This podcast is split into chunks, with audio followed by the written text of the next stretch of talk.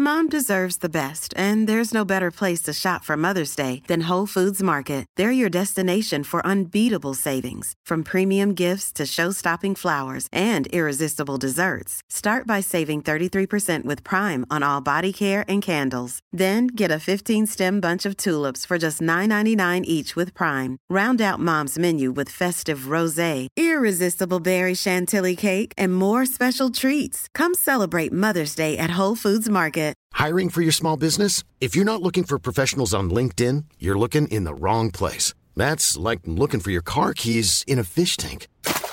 LinkedIn helps you hire professionals you can't find anywhere else, even those who aren't actively searching for a new job but might be open to the perfect role. In a given month, over 70% of LinkedIn users don't even visit other leading job sites. So start looking in the right place. With LinkedIn, you can hire professionals like a professional. Post your free job on linkedin.com slash people today.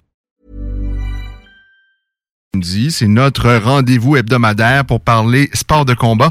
Vous savez, maintenant, on a une nouvelle formule. C'est 1h30 de sport de combat, donc de 16h à 17h30. Et puis, la dernière demi-heure, c'est une petite demi-heure canine où on parle chien. On va revenir ce soir à 17h30 sur un gros dossier, un dossier qui est sorti dans le journal de la Voix de l'Est. Un maître chien, euh, malheureusement, là, qui euh, traitait les chiens de façon, euh, en tout cas, le, le moins qu'on peut se dire, très, très peu convenable. On va parler avec une éducatrice canine. Euh, on va parler de ça notamment et de bien d'autres sujets, notamment des nouvelles mesures pour les chiens ici même à Lévis. Mais on va commencer par parler sport de combat avec probablement le plus gentilhomme au, monde euh, par rapport surtout à son taux de dangerosité. C'est le bon gamin lui-même, le danseur de Vincennes, Cyril Gann, peut-être le futur champion du monde des poids lourds de l'UFC. Bonsoir Cyril. Hey, comment tu vas, Ken? Va? ben, Moi, je vais très bien. Mais toi, comment vas-tu? Ben écoute, moi, ça va plutôt bien. Hein? Non, non, ça va très très bien. J'ai bien apprécié la petite, euh, la petite définition que tu as pu sortir là sur moi. Peut-être nouveau champion du monde, le plus gentil des dangereux hommes. Mais là, Cyril, on, on y est. Ça s'est passé à une vitesse folle, ton histoire, ton ascension. Mais là, on y est. Es, on, on, est vraiment dans le gratin des meilleurs poids lourds au monde euh, auquel tu te frottes. Et le, ton prochain adversaire, pour moi, c'est celui qui a peut-être le plus de, de répartie parmi tous les adversaires que tu as eus. Euh, ton dernier adversaire était également très, très dangereux, mais je pense un peu plus unidimensionnel que ce que Volkov représente. Euh, comment tu perçois euh, Volkov et, ton prochain défi? Ben, c'est exactement comme ça, c'est exactement comme tu l'as défini. C'est quelqu'un qui a pour le coup beaucoup plus d'armes euh, à, à, son arc, c'est-à-dire qu'on était sur un profil comme Jarvinho avant qui était extrêmement dangereux, mais plutôt sur du un coup, euh, avec des techniques pas si diversifiées que ça. Donc il y avait moyen toujours d'ajuster d'une manière ou d'une autre. Euh, là, on est sur un mec qui va être plus grand que moi, qui va être plus lourd que moi, qui va, qui a plus d'expérience que moi, euh, qui boxe très bien, qui a un très bon sol, une très bonne défense. Enfin, vraiment quelqu'un de, comme tu l'as dit, je pense un des mecs les plus complets euh, de la catégorie. Donc ouais, on y est. On est dans le gratin du gratin et donc ben là, on va pouvoir me tester pour de vrai.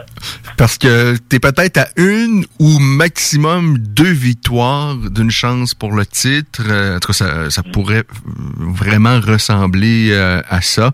Est-ce que tu te sens prêt déjà parce que ben on connaît le champion actuel et, et, et, tu le connais encore mieux que nous parce que tu l'as côtoyé un peu quand même à la Mémé Factory mais mais de quelle façon? Est-ce que tu euh, t'as mis les gants avec lui dix fois ou on est plus près du du 100 fois? Ah non, on est beaucoup plus proche du 10, c'est même pas 10. Même okay. Pas, Ah, okay. Même pas 10. Parce qu'en fait, si tu veux, quand moi je suis arrivé à la MMA Factory, lui avait déjà, euh, avait déjà quitté la France. Il avait déjà quitté la. France et, euh, et, habitait déjà à Vegas. Okay. Euh, là où il habite actuellement, d'ailleurs, il me semble. Et donc, il était revenu préparer euh, deux, deux ou trois combats, quelque chose comme ça. Pas plus, pas plus. Donc, du coup, c'est à ce moment-là où on, où on, a pu se croiser. Donc, donc oui, c'est vrai que les rapports qu'on a avec Francis, on n'est pas friendly, hein, on n'est pas du tout friendly. Euh, on a eu, on a, on a été coéquipiers, enfin partenaire d'entraînement pendant pendant un petit temps. Et, et, euh, et, donc et donc pour répondre à ta question première, est-ce que je suis prêt euh, Je suis toujours prêt. Ça c'est pas un souci. Je je suis le flow, c'est-à-dire qu'on m'a toujours mis des des comme pour Volkov, hein, on a toujours mis des, des comment dirais-je, des caps à passer à chaque fois qui étaient qui, qui étaient toujours très hauts parce que j'ai commencé très tôt avec très peu d'expérience, on m'a mis tout de suite dans le tas. Aujourd'hui, ça continue. En fait, j'ai envie de te dire, on continue. Et de voir que le champion actuel, c'est Francis Nganou, e, e, est-ce que c'est une source de, de, motivation? Euh, est-ce que parce que moi j'ai l'impression euh, que John, si Francis Nganou n'existait pas, ou si Francis Nganou euh, n'était pas à l'UFC, probablement que John Jones serait déjà en action chez les poids lourds et qu'il aurait déjà disputé quelques combats. J'ai l'impression que c'est un frein pour pour lui, peut-être même pour d'autres athlètes, de se dire ouais, je suis excellent. Je suis peur? Ben, euh, peur ou. ben, euh, peur. C'est pas le bon mot. Ben, peut-être. Euh, moi, sincèrement, ça me tenterait pas, Francis Ngannou. Je vais dire aussi, ça me tenterait pas de toi non plus. Mais toi, j'aimerais presque ça parce que si j'avais à me faire démolir, j'aimerais que ce soit de, de, de, de façon esthétique, là, un virtuose.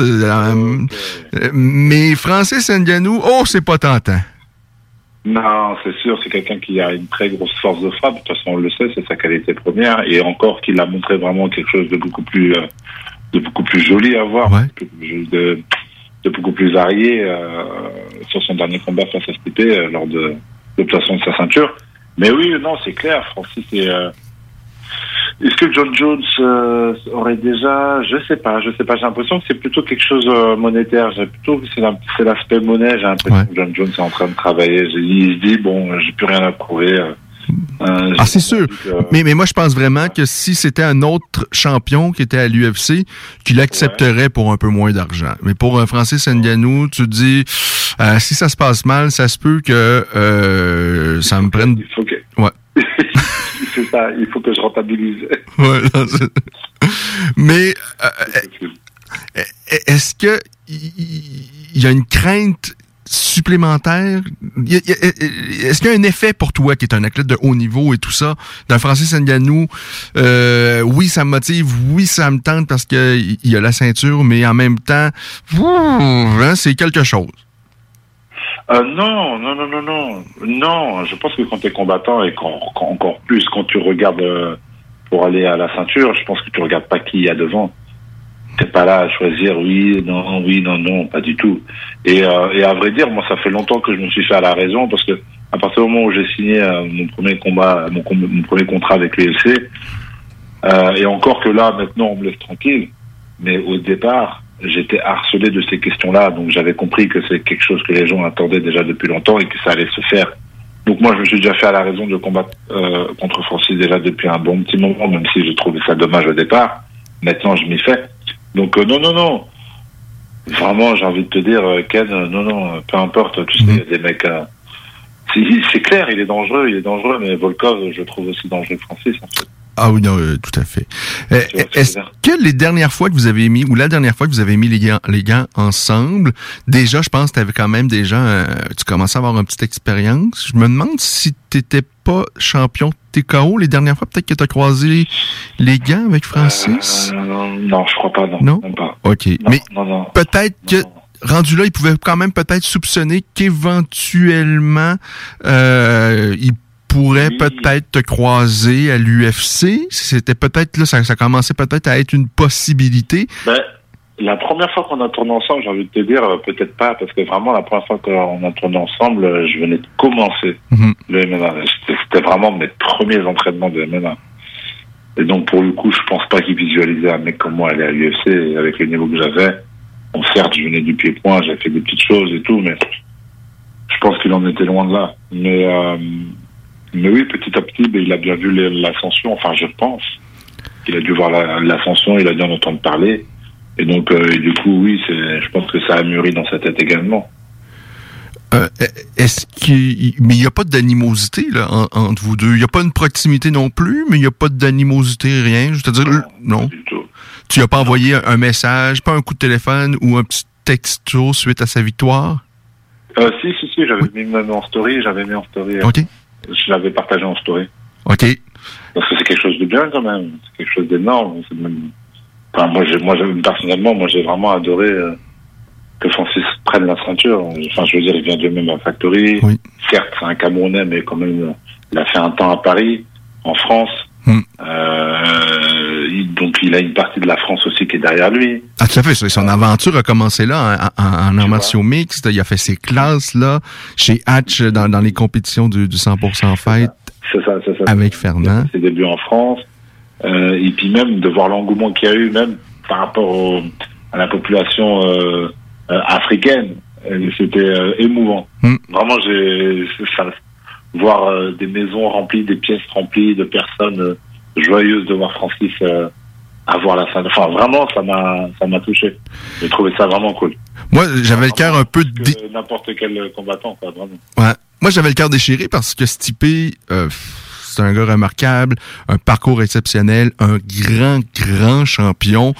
Il, a l'air tellement sympathique en plus. Et, et, et Francis, euh, je le connais pas du tout, mais, mais, mais, mais pareil, là, le gars, euh, en dehors de la cage, il a l'air tellement calme. Lorsque tu l'entends parler, tu te dis non, ce gars-là, euh, je peux pas croire. Un peu comme toi, là, on peut pas croire que c'est des combattants. Toi, t'es tellement gentil et Francis Ndianou est tellement calme en entrevue.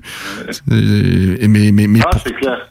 mais pourtant, Mais, mais, mais, mais Stipe, ouais, c'est vrai que c'est dommage. Stipe, euh, j'aime bien aussi ce combattant-là. Euh, et il, est- il est remarquable. Ouais. Il, il est extrêmement complet. Mais c'est vrai que ça fait longtemps qu'il est là. Donc, euh, le voir perdre sa ceinture, ça m'a, ça m'a pas.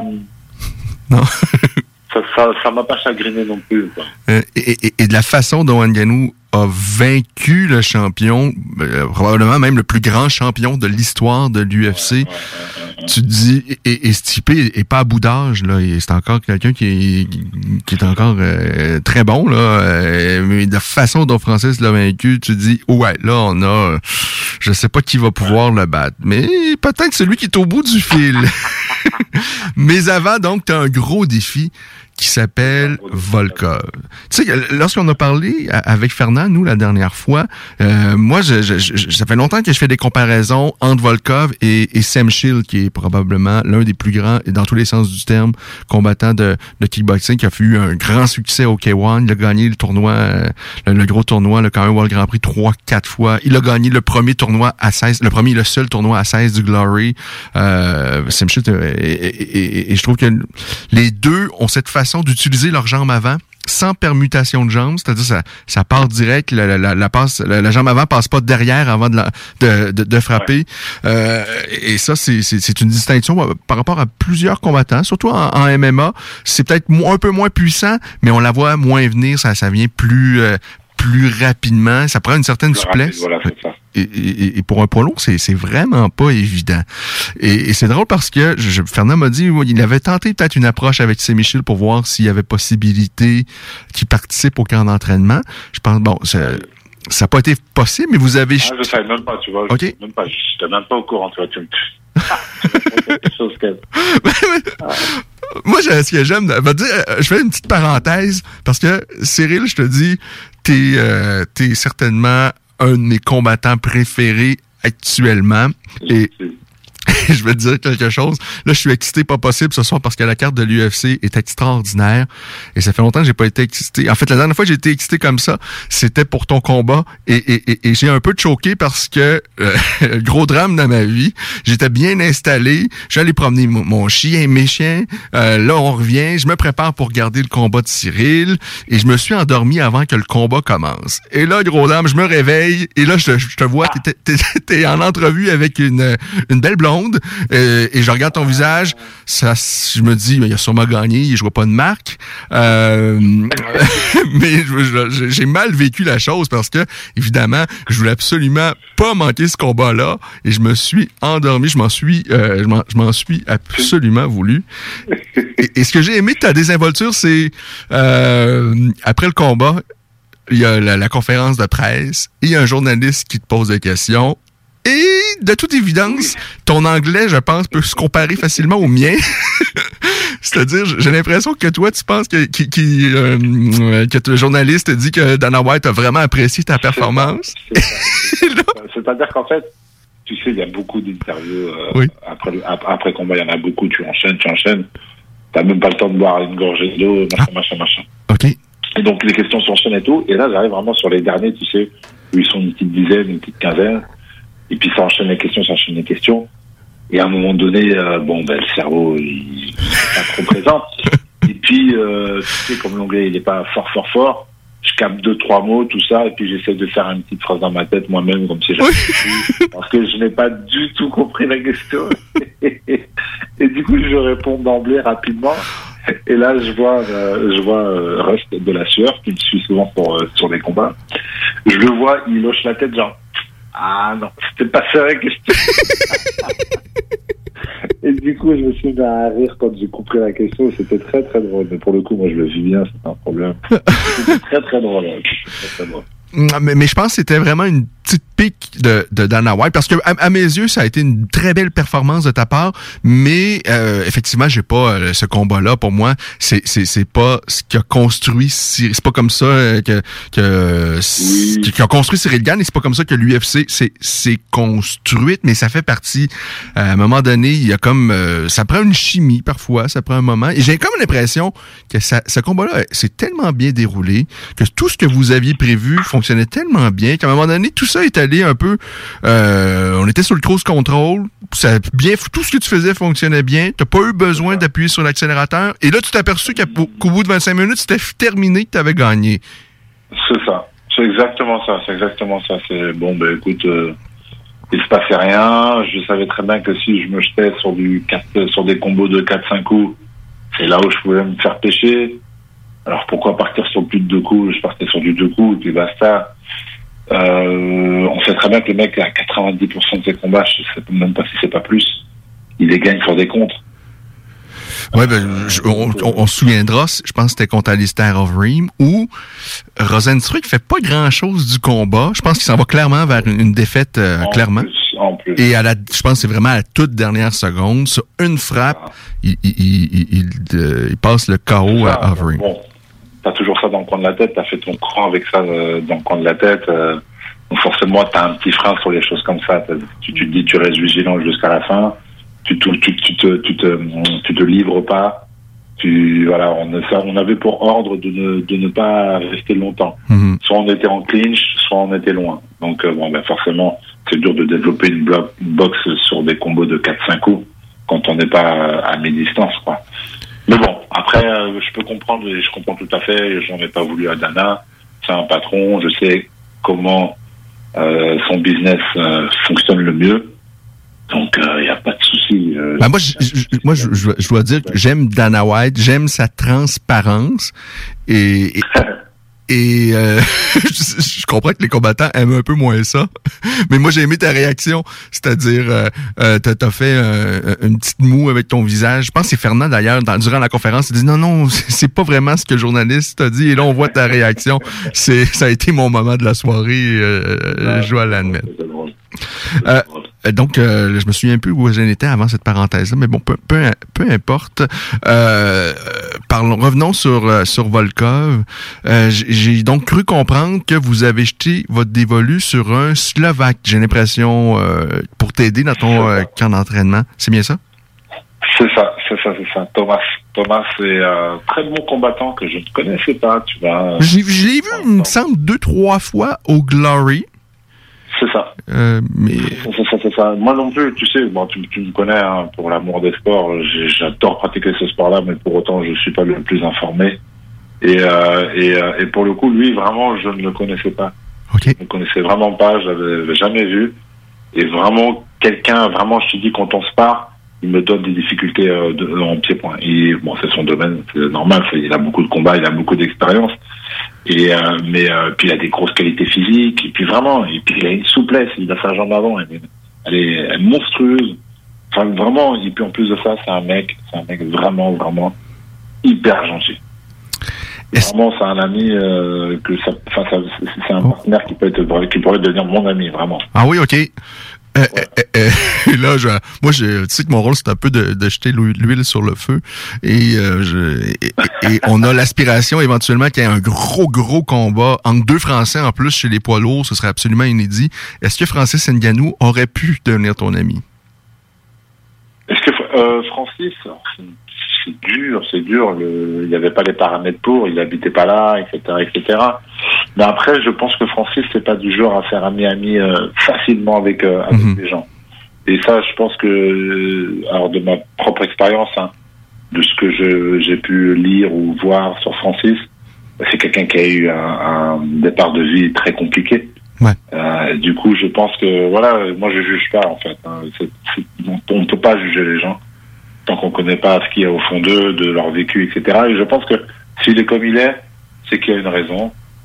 C'est que Mhm. bah, il n'a pas forcément envie de se livrer aux gens trop facilement parce qu'il a des craintes, dû peut-être à son passé. Je sais pas, tu vois. Ah, non, je- Tout ça pour dire que oui, on aurait peut-être pu être amis, je pense. Il n'y a pas de raison. Moi, je suis ami avec absolument tout le monde. mais ça aurait pris du temps. Je comprends. avec moi.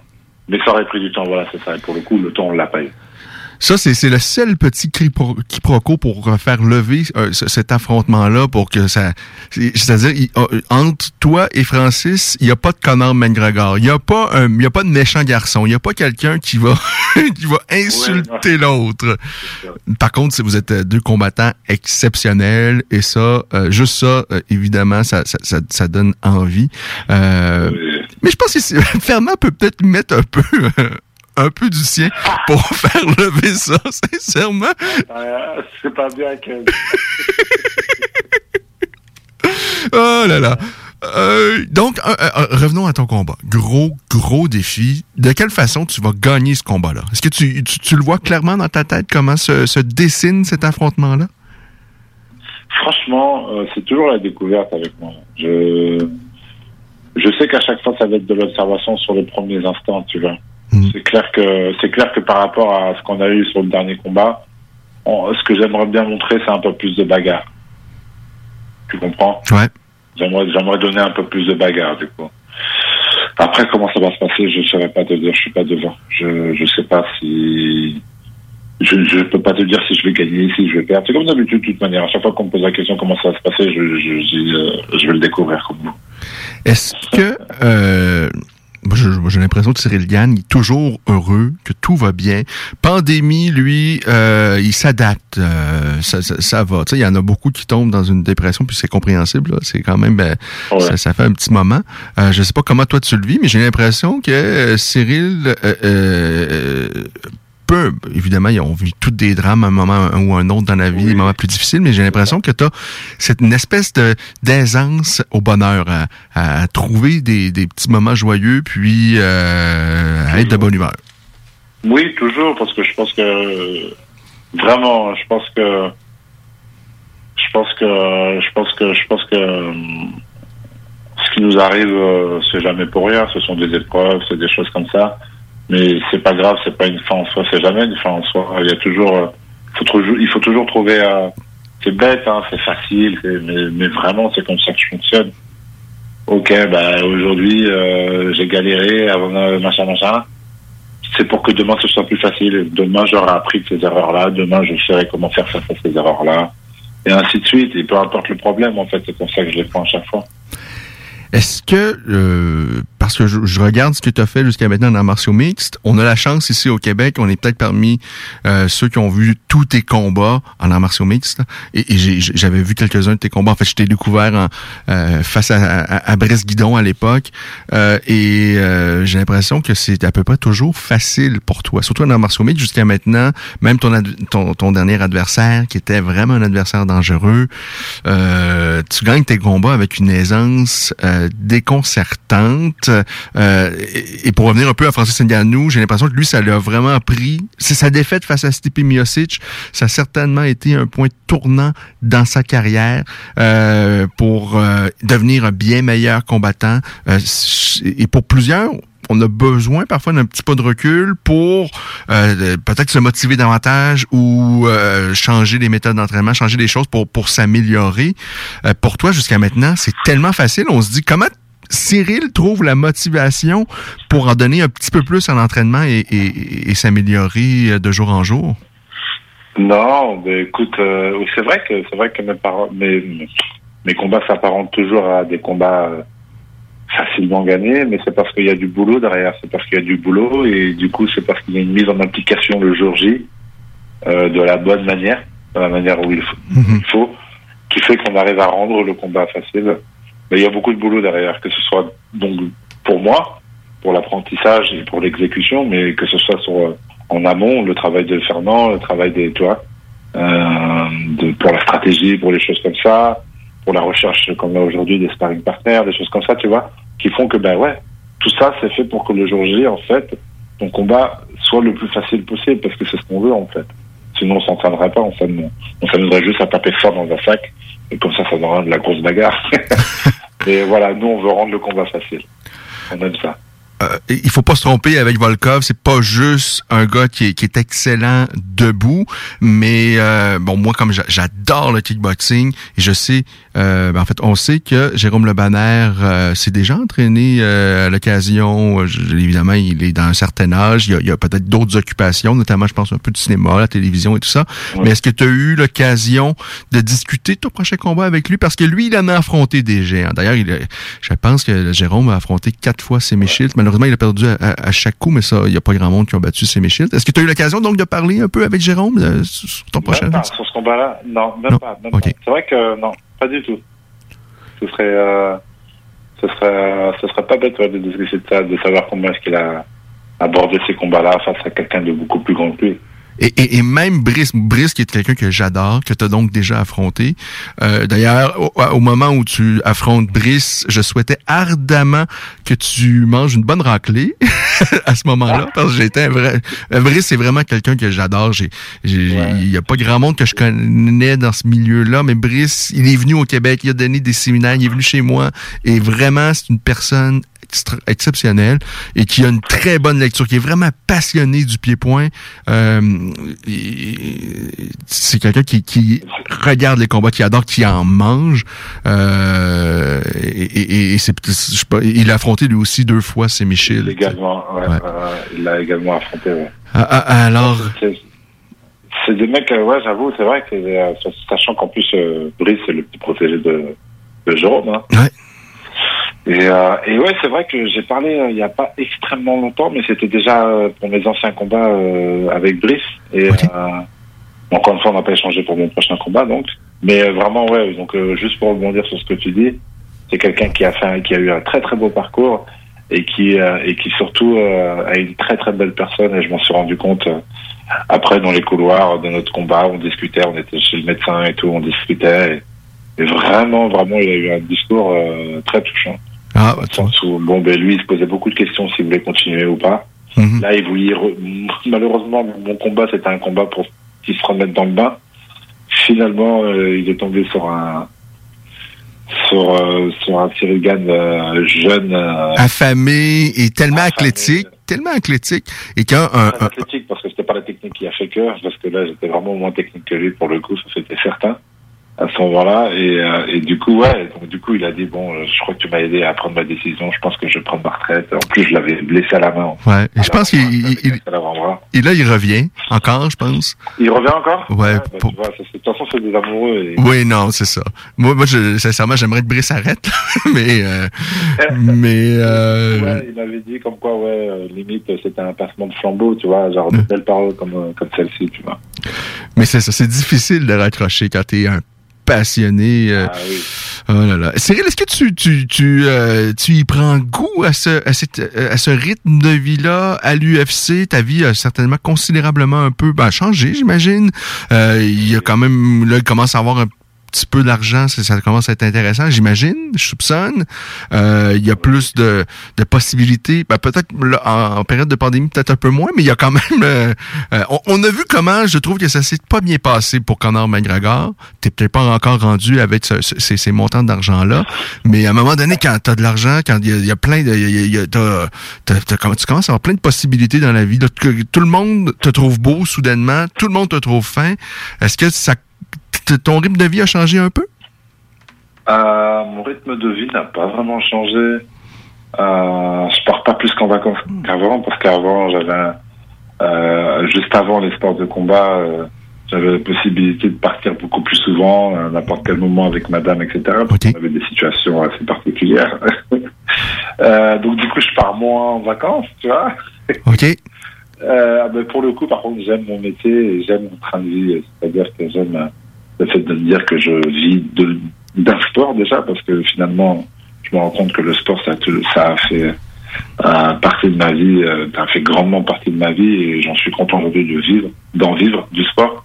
Le MMA, j'adore, c'est un nouveau sport que j'ai appris à connaître il y a quelques années, il y a peu d'années, mais que j'adore énormément et qui me laisse beaucoup plus de disponibilité qu'un qu'un sport comme le foot ou le basket, tu vois, qui se déroule sur toute une saison, qui casse moins de temps pour pour éventuellement bouger, tu vois, comme on disait. Enfin bref, je suis vraiment content de mon rythme de vie, vraiment. Et puis bon, ben, on commence à gagner un petit peu de sous.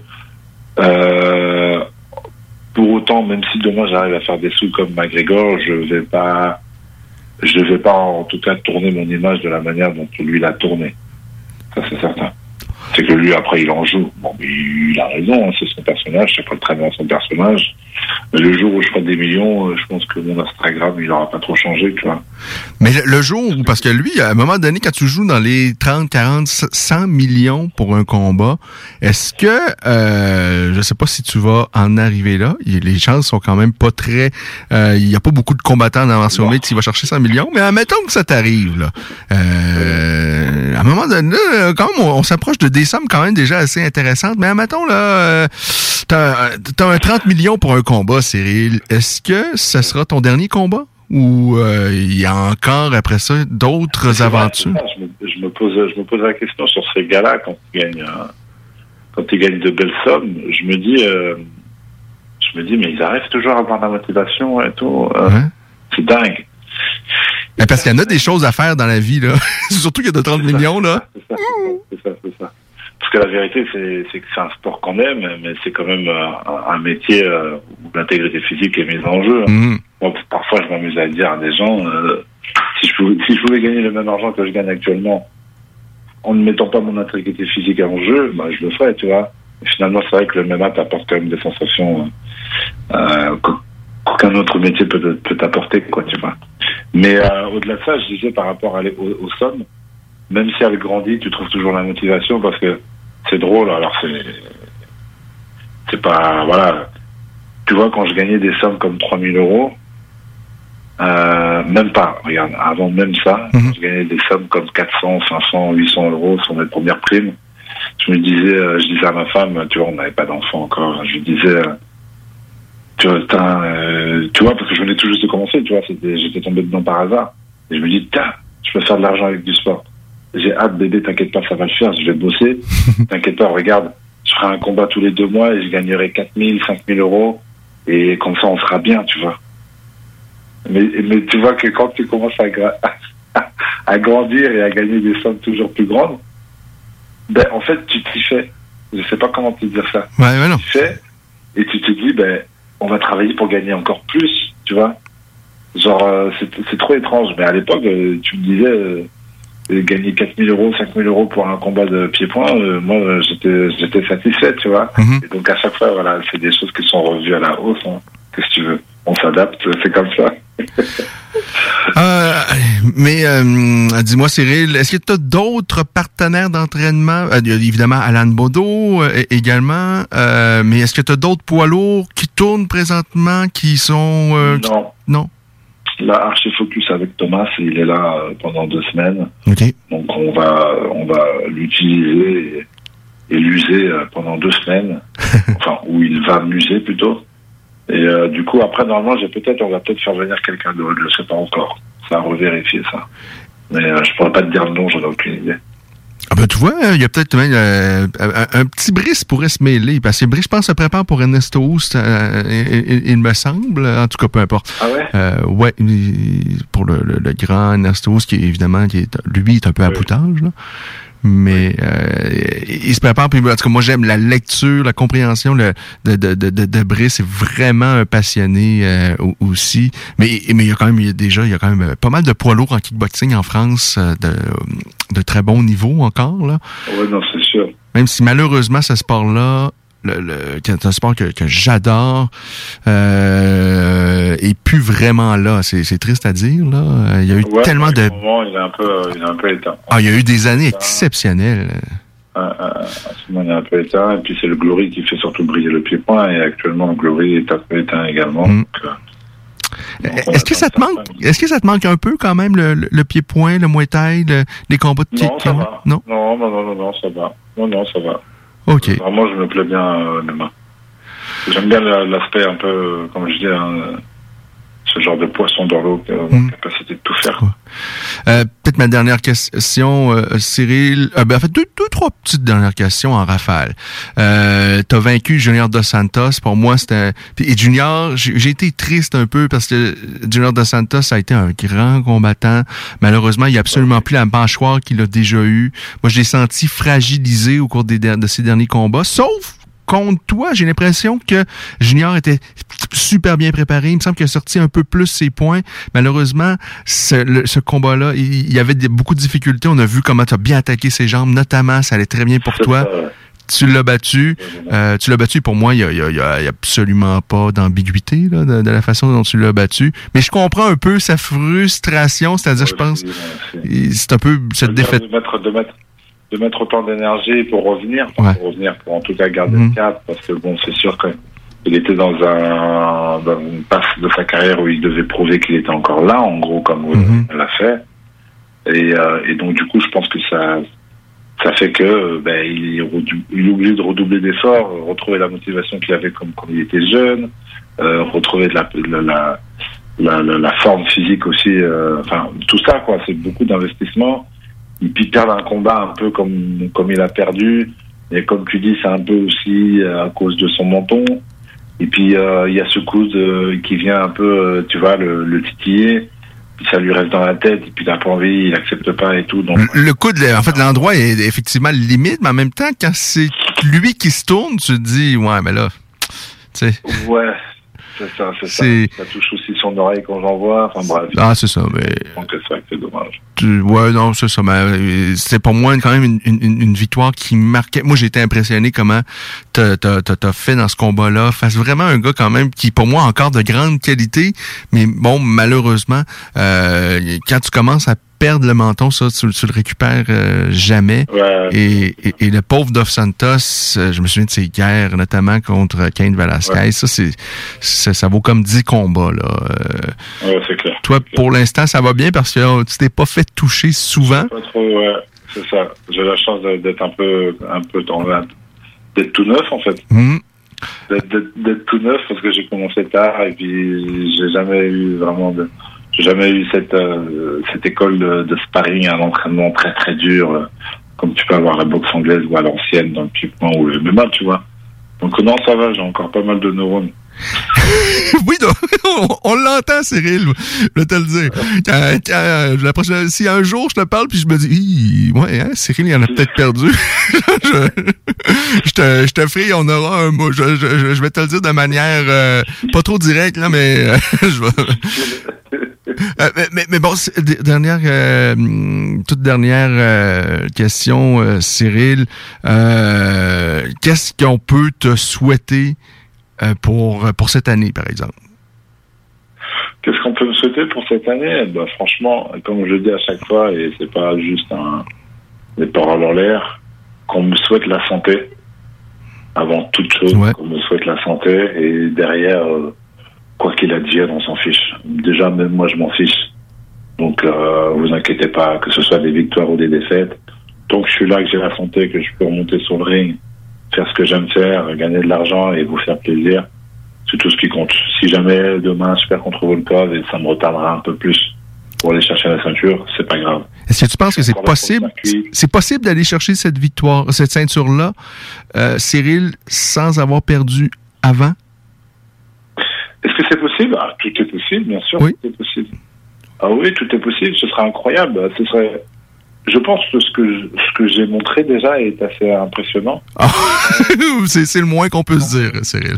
Sans me, sans me jeter des fleurs, c'est pas pour me jeter des fleurs que je dis ça, mais c'est assez bluffant déjà. Ouais. De se dire qu'un mec, il vient de rentrer dans un sport. Euh, avant ça, il avait fait que trois ans d'art martial qui était du pied-point. Ah, c'est ça, parce que souvent, les gens font référence à ce Cyril avant, et il, a, il, a, il a fait du pied-point comme si tu en avais fait 20 ans, mais c'est pas ça du tout, là. C'est ça. Les gens pensent que j'étais un très grand champion de pied-point, euh, que j'en faisais depuis jeune, quoi, que vraiment, euh, mais ils savent pas qu'en fait, je venais tout juste de commencer le pied-point et que j'ai tout de suite passé au MMA, tu vois. Hmm. Les gens ne le savent pas. Et, euh, et, euh, et c'est drôle. Et, et je me dis déjà, ce que j'ai fait, c'est déjà beau. Ah, c'est exceptionnel. C'est possible, en fait. Ce que j'ai fait déjà est déjà exceptionnel, comme tu dis. Donc, pourquoi pas aller jusqu'à la ceinture de cette manière-là? De toute manière, moi, je me prends pas la tête quand je dis je suis là, je, on me propose ça, je m'entraîne pour ça, et si ça passe, ça passe, tant mieux. Hein. Si ça passe pas, c'est pas grave, on continuera de la même manière. Et, et tu t'amuses et surtout tu, tu nous amuses. Est-ce que la, la petite pique de Dana White va faire en sorte que euh, ben, et en plus il te confie un autre euh, combat principal, ce qui est quand même euh, c'est c'est quelque chose là et c'est un peu une responsabilité. Est-ce que tu vas euh, tu vas vouloir en faire un petit peu plus entre autres à cause non? pas non non c'est pas par rapport à si, si, si demain j'en fais plus sur un combat c'est parce que c'est plus la stratégie qui Ok. m'amènera à faire ça mais c'est pas c'est pas c'est pas Dana White nous on a fait un combat très correct Mhm. on est très conscient de ce qu'on a fait Euh, on est très conscient de ce que lui il aime voir pour son show pour son business donc non non non en aucun moment ça ça va influencer notre manière de combattre. Ce qui va influencer, comme je te dis, c'est l'adversaire. C'est la tactique qui aura mise en place. euh. Cyril, c'est toujours un privilège de, de t'entendre et de te parler, surtout vraiment. Euh, on, nous, on est tellement heureux de t'avoir eu la chance de te voir à l'œuvre ici. Et euh, vous êtes vraiment, toi et toute ton équipe, euh, vraiment, là, c'est c'est vraiment agréable de pouvoir vous parler parce qu'on sait maintenant, c'est les médias à travers le monde qui, veut, qui, qui veulent te parler. Et c'est le fun. Ouais. Vraiment, c'est apprécié que tu, euh, un, un samedi soir, tard comme ça, tu nous accordes quelques minutes dans un horaire très, très chargé. Merci à toi, Cyril. C'est important parce que c'est parce que c'est toi aussi euh, qui a fait partie de ces premiers-là à me donner euh, à me donner le micro pour me faire connaître un, Ah, mais... plus. Tu vois ce que je veux dire? Ah, mais moi, je je trouve ça fascinant parce qu'on rencontre tellement des belles personnes et, et tu en fais certainement, tu en fais le parti, Cyril, et euh, vraiment, c'est c'est le fun. Et, Et- ce qui est agréable, c'est de voir quelqu'un qui a du succès et qui, en plus, qui plus est, est, est vraiment une bonne personne. Quoi que je te connais pas dans la vie de tous les jours, mais en tout cas, tous les, les fois que j'ai eu l'occasion, tu sembles vraiment être vraiment une bonne personne. Ah là là, c'est- merci beaucoup. en tout cas, moi aussi, je t'apprécie beaucoup. Ah, ouais, c'est gentil. J'apprécie ton boulot et, euh, et j'espère qu'un jour, je reviendrai combattre euh! Dans votre secteur. J'aimerais, vraiment, j'aimerais beaucoup retourner au Canada. OK, ben là, il va falloir un jour tu passes le message à Dana White. Ouais. OK? Salut Cyril, un grand merci. Allez, Bye. bonne soirée. Bonne soirée à vous. bye. Hey, pause, on reparle euh, par la suite à Michael Dufort. Piscine et Spa Binière Québec, c'est bien approvisionné, c'est clair. Suite à la forte demande reçue l'an dernier, nous avons ouvert une deuxième succursale à Québec.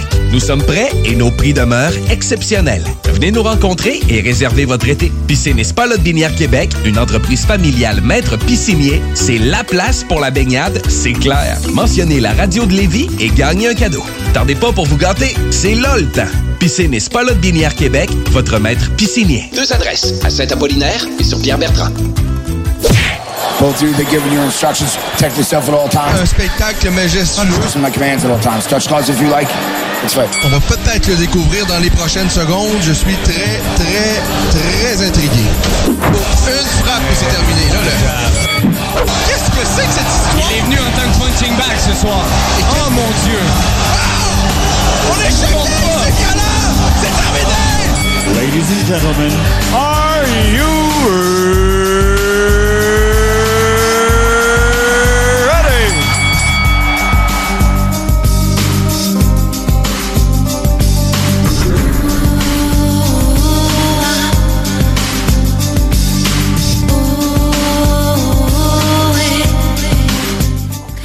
est là, on est là, on est là, on est là, on est là et on est là jusqu'à 18h. Gros UFC ce soir, l'UFC 261. J'ai presque envie de pleurer tellement ça risque d'être beau ce soir. Vraiment une carte exceptionnelle. Et là, on a eu la chance de parler à Cyril Gann et on enchaîne avec un autre excellent combattant, l'un de nos plus beaux espoirs au Québec présentement, nul autre que Michael Dufort. Salut Michael! Salut Ken, ça va bien? Ben oui, ça va bien. Comment ça se passe, toi? Euh, tranquille, ça, ça, ça, ça volait haut, ça vole plus haut, puis j'espère que ça va repartir à voler de m'emmener, là. Parce que là, c'est pénible pour les athlètes, euh, tout sport euh, confondu, même ceux qui euh, euh, se préparent pour les Olympiques, parce qu'il y a encore un peu un certain flou pour euh, les Olympiques qui ont déjà été reportés à cet été et qui pourraient peut-être être annulés au Japon. Et ça, c'est dramatique pour des athlètes qui passent toute une vie, parce que les, les Olympiques pour un athlète, ça, ça passe une fois, peut-être deux, et dans des cas exceptionnels, trois fois. Mais c'est rarissime. Et c'est c'est les athlètes amateurs, c'est toute leur vie pour ça. Et là, il y a un risque euh, qu'il n'y en ait pas cette année, ou en tout cas, ça sera pas comme d'habitude. C'est c'est difficile pour les athlètes. Et dans les sports de combat, particulièrement en martiaux mixtes, c'est également pénible. Même sans pandémie, c'était devenu difficile d'avoir des événements. Et là, il y a comme cette pandémie-là qui est venue à jeter à terre toute la business. Et on avait quelques combattants qui étaient prêts, je pense, de, de, de joindre les rangs d'une grande organisation. Toi, Alex Morgan et quelques autres. Euh, Est-ce que tu t'es donné une date dans ta tête? Tu te dis, s'il se passe rien d'ici, je sais pas, euh, euh, t'es encore jeune, mais tu sais, c'est, est-ce que dans ta tête, il y a, s'il il se passe rien dans un an, moi, je vais, je passe à autre chose? Non, je vais, je vais m'en tenir au plan, même si euh, on se mettre des bâtons dans les roues un peu en ce moment avec, euh, avec absolument tout ce qui se passe. là. C'est, c'est vraiment une situation euh, planétaire. Puis, autant les commerces, les athlètes, tout le monde, tout le monde en. Les, les individus avec les avec les, les, les obligations du gouvernement. C'est d'une grande injustice, sincèrement. Et, et- et moi, je suis absolument pas de ceux qui vont euh, attaquer le gouvernement de toutes parts. Ceci étant dit, je pense que, euh, mais là, je sais qu'ils sont débordés. euh, S'il y a quelqu'un que je voudrais pas être présentement, euh, c'est certainement le premier ministre, là, euh, qui lui se lève le matin et euh, il se dit, ouais, si je prends telle décision, je mets en, en, en risque des vies. Et si je prends telle décision, eh bien là, c'est des commerces que je vais jeter à terre. C'est des situations qui sont épouvantables. Ceci étant dit, je, je, je pense certainement que pour des athlètes professionnels, des combattants professionnels, il y a certainement la possibilité d'arranger de quoi pour que vous pu- puissiez vous entraîner toujours convenablement. Certainement pas de la manière dont euh, on pouvait le faire euh, avant et qu'on va pouvoir certainement, je l'espère, Mhm. faire très bientôt. Mais il y a certainement des arrangements à faire et même pour le voyagement, pour les athlètes professionnels. Est-ce que c'est un peu ça qui a mis des, euh, euh, qui, qui a mis un frein à cette possibilité d'un combat euh, important dont tu as mentionné sur les médias sociaux qui euh, c'est- Ben, pré- J'imagine que ça, a, ça a été une des une des raisons du pourquoi. OK. Parce que parce qu'au final, j'avais accepté de prendre tous les frais de, de, de voyagement. Donc, j'imagine qu'ils ont, ils ont ôté cet euh, inconvénient-là parce que j'avais j'avais mon agent m'a texté en gros, il dit Es-tu prêt à prendre les à prendre les frais de voyagement? Euh, puis là, c'est ça, il me dit, tu peux-tu demander à tes commanditaires? Mais tu sais, moi, je le sais que mes commanditaires sont super cool, mais beaucoup, c'est des restaurateurs. Je peux pas demander à un restaurateur que son restaurant est sur le bord de la, Ouais. de la porte de, de, de mettre, de, de donner une commandite.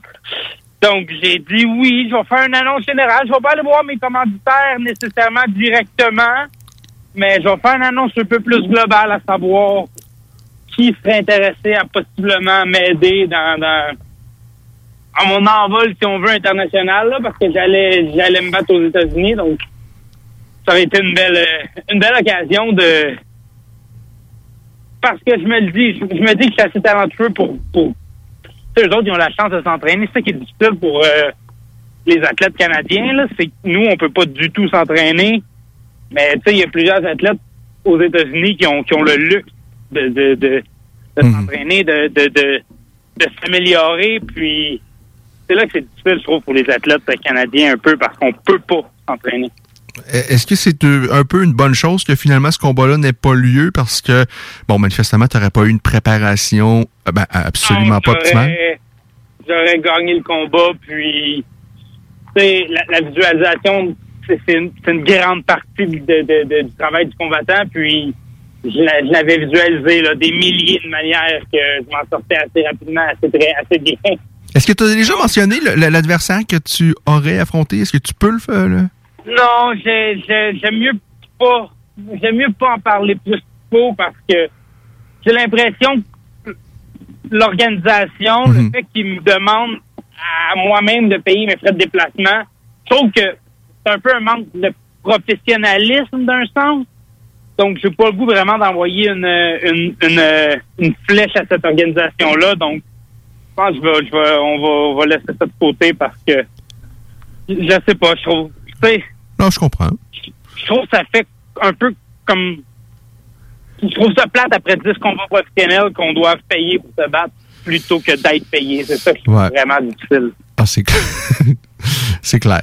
Euh, Est-ce qu'il y a une lumière, euh, un espoir au Québec avec New Era pour qui tu as, disputé euh, ton dernier combat? Est-ce qu'il y a un projet? Est-ce que tu as eu des discussions? Est-ce qu'il y a possibilité de quelque chose au cours des, prochains, des prochaines semaines, des prochains mois?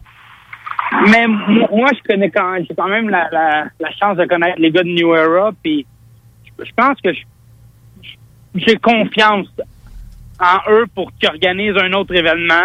Je, écoute, je sais pas quand, je sais, je sais même pas si je me trompe en disant ça, mais j'ai confiance si j'ai confiance qu'ils font une organisation. Là, il y a Samou- un, un événement là, il y a Samouraï aussi. Ouais. Puis j'ai pas eu j'ai pas eu pour parler avec Samouraï, mais Je peux te dire la, la, la date de ben, planifiée de leur premier événement. Euh, je pense que c'est un scoop. après que- je pense. Hein? Oui, c'est un scoop que je vais dire parce que, je, parce que euh, c'est ce qu'on m'a divulgué un peu plus tôt aujourd'hui et j'ai dit que j'allais le faire à l'émission. Alors, je vais, je vais vous dire ça. En fait, j'ai euh, l'objectif, le planning pour les cinq premiers événements de, de, l'organisation Samouraï MMA. Euh, évidemment, ça, c'est conditionnel à bien des choses. Hein? on, on aura compris, surtout avec euh, la période qu'on vit présentement. Mais bon, eux souhaitent euh, présenter leur premier événement au mois de novembre 2021. Je comprends que c'est quand même très loin, surtout pour quelqu'un comme toi qui est, qui est prêt, qui est à un, une, une, deux victoires de, de signer peut-être euh, avec une grande organisation. Euh, mais donc, ça, c'est c'est leur but. Leur premier événement, mm, si tout va bien, novembre 2021 à Montréal. Par la suite, ils veulent enchaîner à mars 2022, toujours à Montréal. Et si on continue en 2022, juin euh, 2022 à Montréal ou 2022 à quelque part en province et euh, euh, revenir ensuite en septembre 2022 à Montréal. Et pour conclure... Et pour conclure, au mois de décembre 2022, avec les premiers combats de championnat euh, de l'organisation. Euh, mais euh, alors, c'est ça, c'est le planning pour Samouraï MMA. Du côté de Nuera, depuis euh, de, de- depuis qu'ils peuvent euh, mm, qu'ils ont leur, leur premier promoteur et tout ça, ils ont déjà participé à un événement qui a eu lieu d'ailleurs ici à Québec, mais dans lequel il n'y a pas eu de combat d'arts martiaux mixtes. Est-ce qu'à ce moment-là, quand même, il, il y a eu quelques discussions? Est-ce qu'il y aurait eu la possibilité? Il me semble que, euh, en tout cas, nous, on aurait vraiment apprécié euh, qu'il y ait un petit combat d'arts martiaux mixtes, au moins pour quelqu'un comme toi, sur cette carte-là? J'ai non, j'ai pas eu de discussion. Euh, je sais pas s'ils voulaient se, se concentrer sur la boxe ou ou peu importe. J'ai pas j'ai pas discussion à propos de à propos de ça. Et les temps sont, sont, sont difficiles pour tout le monde. Pour les promoteurs, c'est toujours compliqué. C'est évidemment encore plus compliqué euh, maintenant. Mais bon, euh, j'espère que euh, New Era va pouvoir, je sais pas de quelle façon, euh, évidemment, euh, c'est- vraiment compliqué présentement, mais s'ils ont la possibilité de, de présenter des événements dans les prochaines semaines, prochains mois, il faut qu'il y ait des combats d'arts martiaux mixtes. Euh, Il faut absolument, euh, en tous les cas, euh, je trouve ça, je trouve ça un peu euh, dommage. Mais sinon, est-ce qu'il y a d'autres possibilités pour toi ailleurs? Est-ce qu'il y a des discussions? Est-ce que ton, ton, ton agent travaille ardemment pour trouver quelque chose euh, ailleurs? En gros, mon agent me dit de toujours me garder prêt parce que je te dirais dans, dans, dans la dernière année, j'ai juste eu des des offres sans préparation ou avec un minime un mini peu de préparation. Mais non, j'ai eu quelques offres, mais des fois c'est insensé comme de dû à la diète. C'est dur c'est de se tenir pas, puis d'être prêt pour dans deux semaines, mais là en ce moment, je suis rendu là. là. Je suis rendu que mon corps il est bas, mon, mon, mon, poids est toujours bas, puis je suis prêt à jump in. Euh, dès, dès que je me fais, dès que je me le ferai offrir, là, là, je suis vraiment rendu à ce stade-là que je suis prêt. Il y a Marc-André Barriol qui, lui, a décidé euh, pour, euh, entre autres, en raison de la pandémie, mais peut-être même pour, euh, euh, même sans pandémie, je, je, je pense que c'est quelque chose qu'il aurait assurément, en tous les cas, au moins euh, regardé. C'est-à-dire, il déménage là aux États-Unis, euh, il est en préparation, va, va s'entraîner avec l'équipe de Sanford MMA. Et, et évidemment, il y a un notre partenaire d'entraînement exceptionnel là- là-bas. Il y a des grosses structures. On a, aussi, on a ça quand même ici en temps normal, avec notamment euh, le, le- le Tristar. Mais là, c'est, on sait que c'est compliqué présentement. Est-ce que pour toi, est-ce que tu as étudié peut-être la possibilité de trouver un moyen, peut-être même de les faire un camp aux États-Unis à quelque part pendant quelques mois en, en se croisant les doigts pour qu'il y ait une opportunité? Oui, j'ai un peu euh, j'ai un peu tenté le terrain. J'ai un ami qui est à Boston en ce moment qui m'a dit euh, écoute, mec, tu viens t'entraîner quand tu veux, puis je, serais- je serais capable de, de, de, de, de veiller un peu à tes, à tes soins, à, à t'intégrer puis tout. Euh, donc oui, c'est une option. Euh, oui, c'est une option. Écoute, j'envisage absolument toutes les options en ce moment. là. Je je- je- j'analyse beaucoup en ce moment. là. Faut, tu sais, ce qui est, ce qui est bon, mon bail termine. Mon, mon bail de, de je vis à Montréal, mon bail termine ce mois-ci, donc euh, ça se peut que je fasse le, le move assez rapidement si je le fais. Euh, Jusqu'à maintenant, jamais dans ta tête, il t'était vu dans l'idée de dire OK, c'est terminé mon petit Mickey, on passe à autre chose. Euh, J'ai- trop travaillé, j'ai trop Ouais. travaillé fort pour Mm. arrêter à mi-chemin, puis euh, j'ai trop confiance en moi aussi que, que je suis capable de, de, réaliser dans le fond ce que ce à quoi j'aspire depuis si longtemps. J'ai trop confiance en moi pour arrêter rendu là. Donc non, jamais dans, jamais dans ma tête ça ça ça, ça a même trotté un peu là. J'imagine que euh, on essaie de trouver peut-être une place aux contenders ou tout ça. Je pense que ton, CV peut te, te, te- te- permettre, de, en tous les cas, de, de penser que ça pourrait être une possibilité. J'imagine qu'il y a eu des... On, on- on tente le terrain avec ça. Est-ce qu'il y, y a eu... Est-ce que tu, tu, tu, tu vois peut-être une possibilité là? Est-ce qu'il y a eu quelque chose qui pourrait se présenter? Est-ce qu'il y a eu des discussions euh, plus ou moins sérieuses à ce niveau-là? Euh, oui, écoute, euh, en même temps, c'est c'est sûr que je vais me rebattre. Je peux pas, je peux pas arrêter là. Je veux dire, je rendu trop loin, comme je dis. Mhm. Vraiment trop. Et ben, on s'était vraiment proche de. En tout cas, s'il y en a.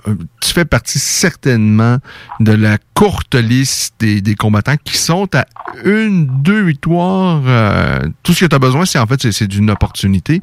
Alors, euh, il faut, faut euh, on peut pas croire que, que ça ne se présentera pas. Et j'espère que ça va se présenter rapidement, mais dans des conditions où tu vas pouvoir avoir quand même une bonne préparation, parce que comme tu dis, tu as mis tellement de temps, tellement d'énergie.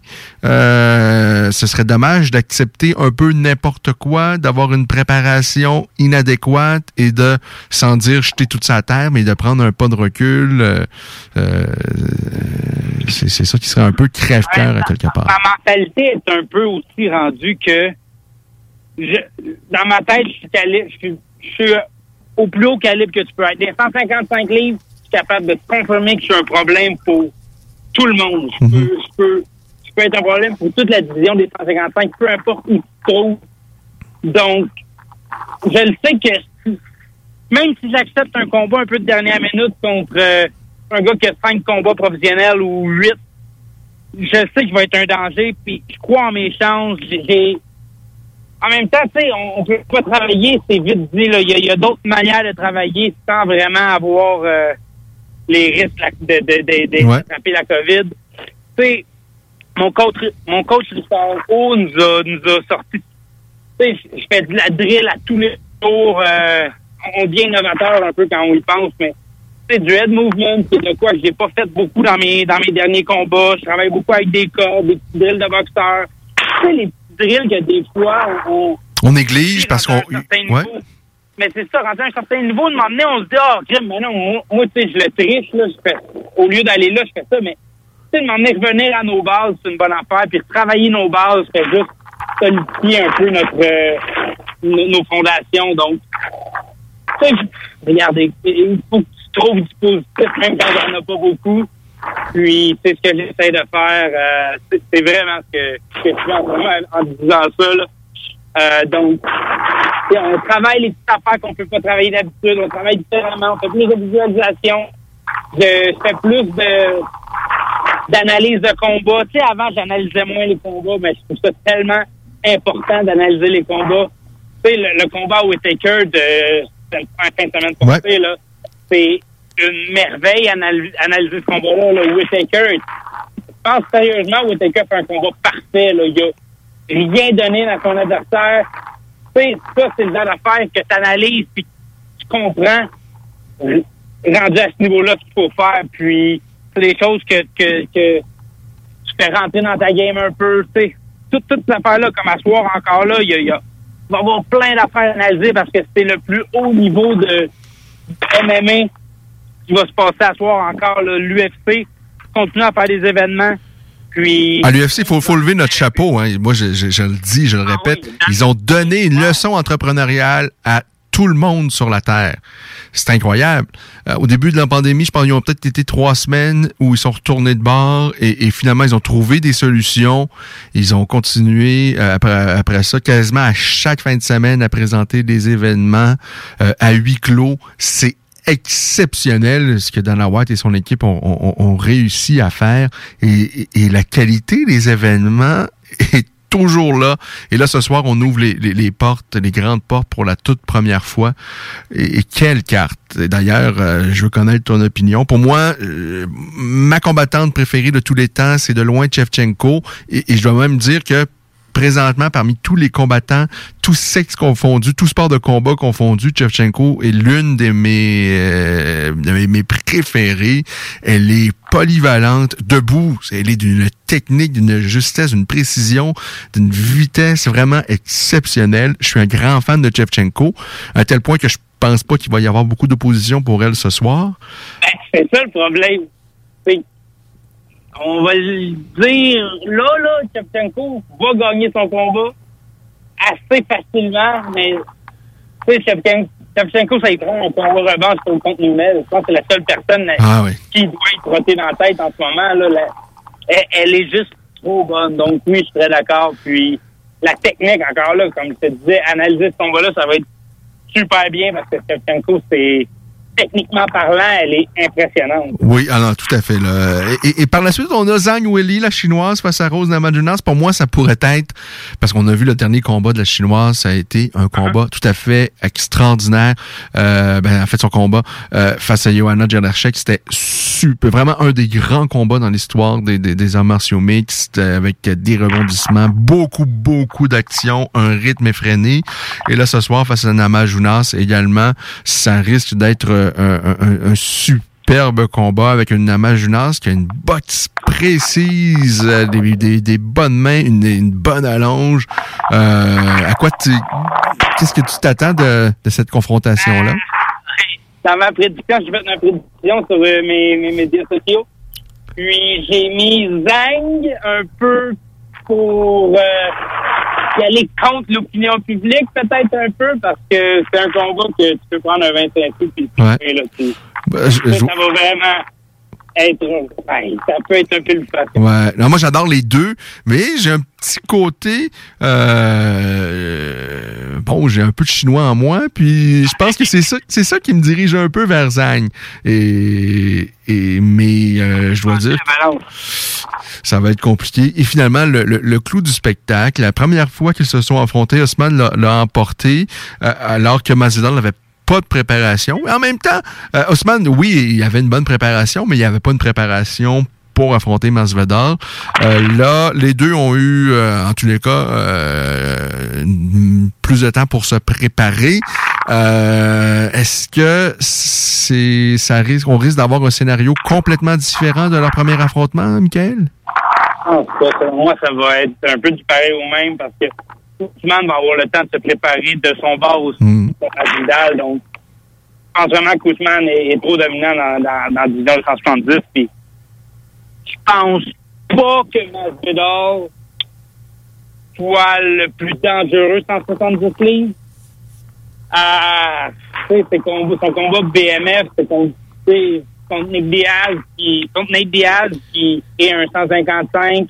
Et que j'adore. Moi, je, je suis un grand fan des, des frères Diaz, sauf que, on va se le dire, Nick et même Nate, c'est, c'est, ils ont quand même une bonne, des défaites, il y en a quand même un lot. Et je pense, euh, à un moment donné aussi, le menton de Nate, euh, et c'est la même chose pour Nick, à un moment donné, ça s'y limite. euh, Parce que euh, eux, ils ont une boxe offensive qui est exceptionnelle, de bon niveau en tout cas, avec euh, un débit de frappe qui est probablement largement au-dessus de tout ce qui se fait présentement. C'est, c'est rare d'avoir des athlètes qui peuvent lancer autant de coups que les frères Diaz, mais en même temps, euh, recevoir des C'est ça. Puis Ils acceptent.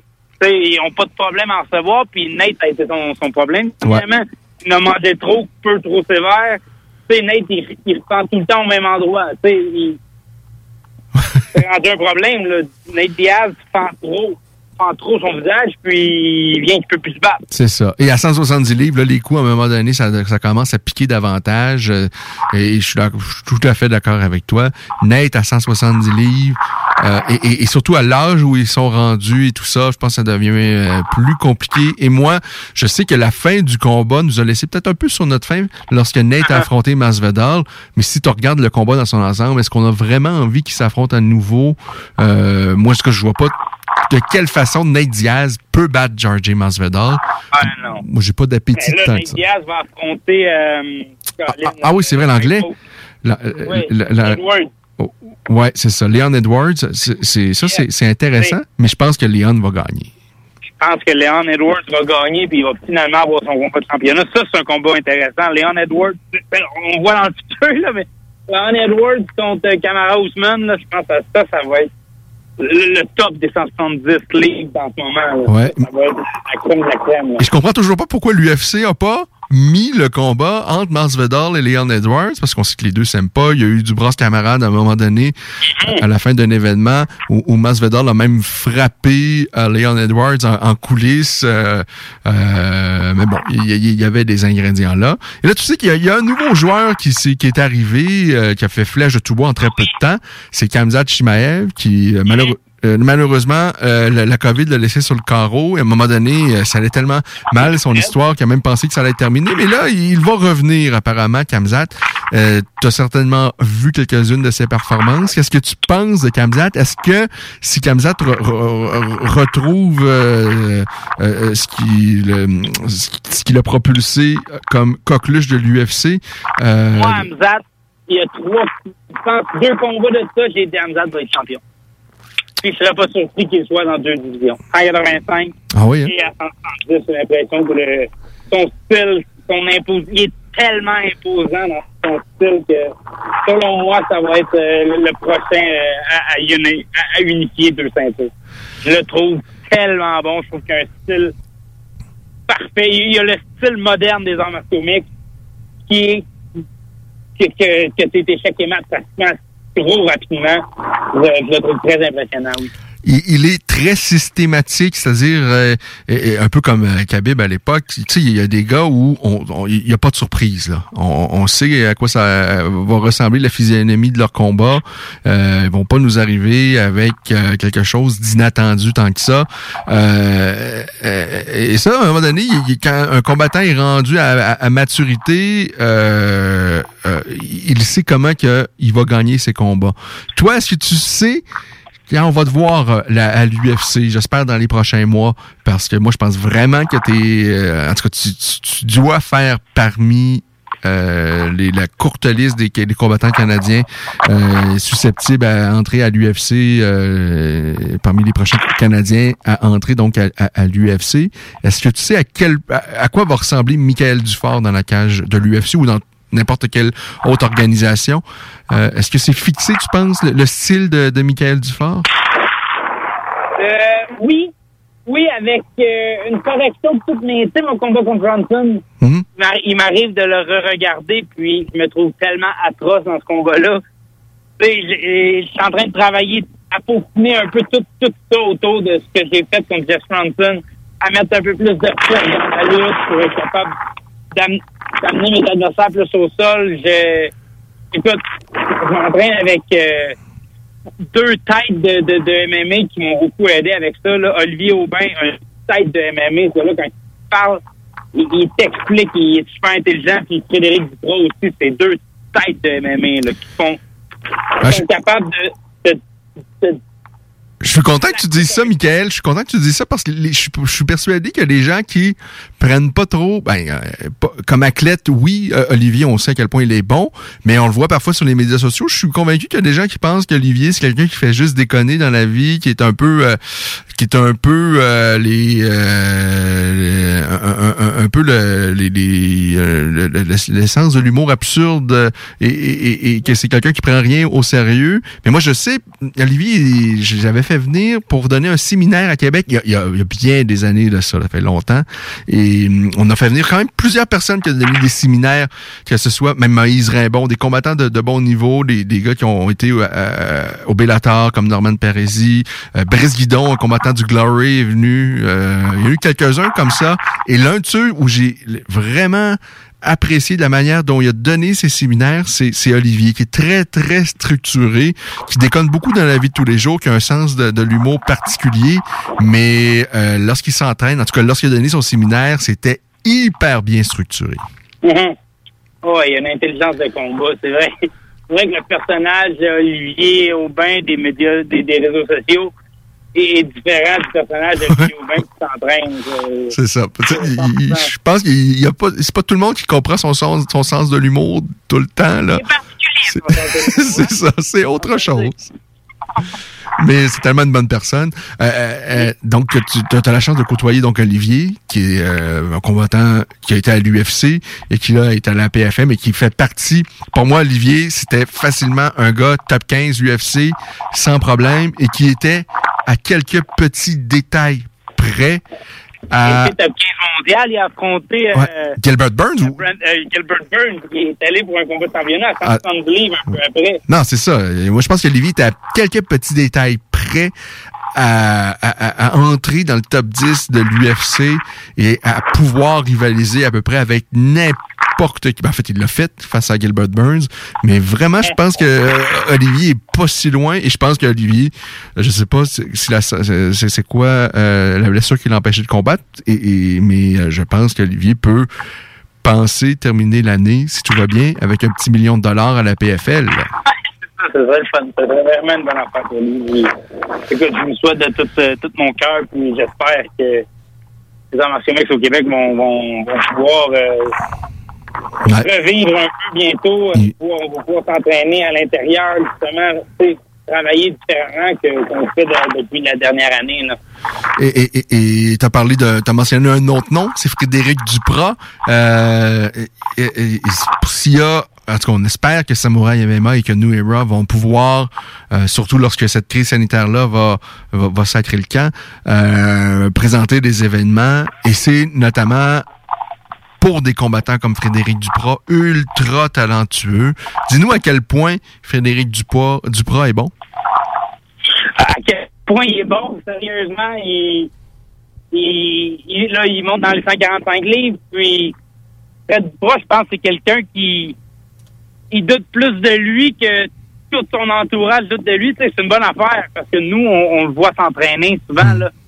Puis C'est impressionnant comment il s'entraîne. Là. Il, c'est quelqu'un de tellement explosif. Son- il, a un, il a probablement un des plus beaux double legs que, que, que j'ai vu de ma vie, personnellement, que j'ai, dû subir.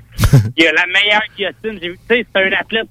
Tu sais, quand je dis que c'est la meilleure guillotine que j'ai vue de ma vie, j'ai, je, me trouve comme un, j'ai une bonne guillotine. J'ai une très bonne guillotine, je le dire.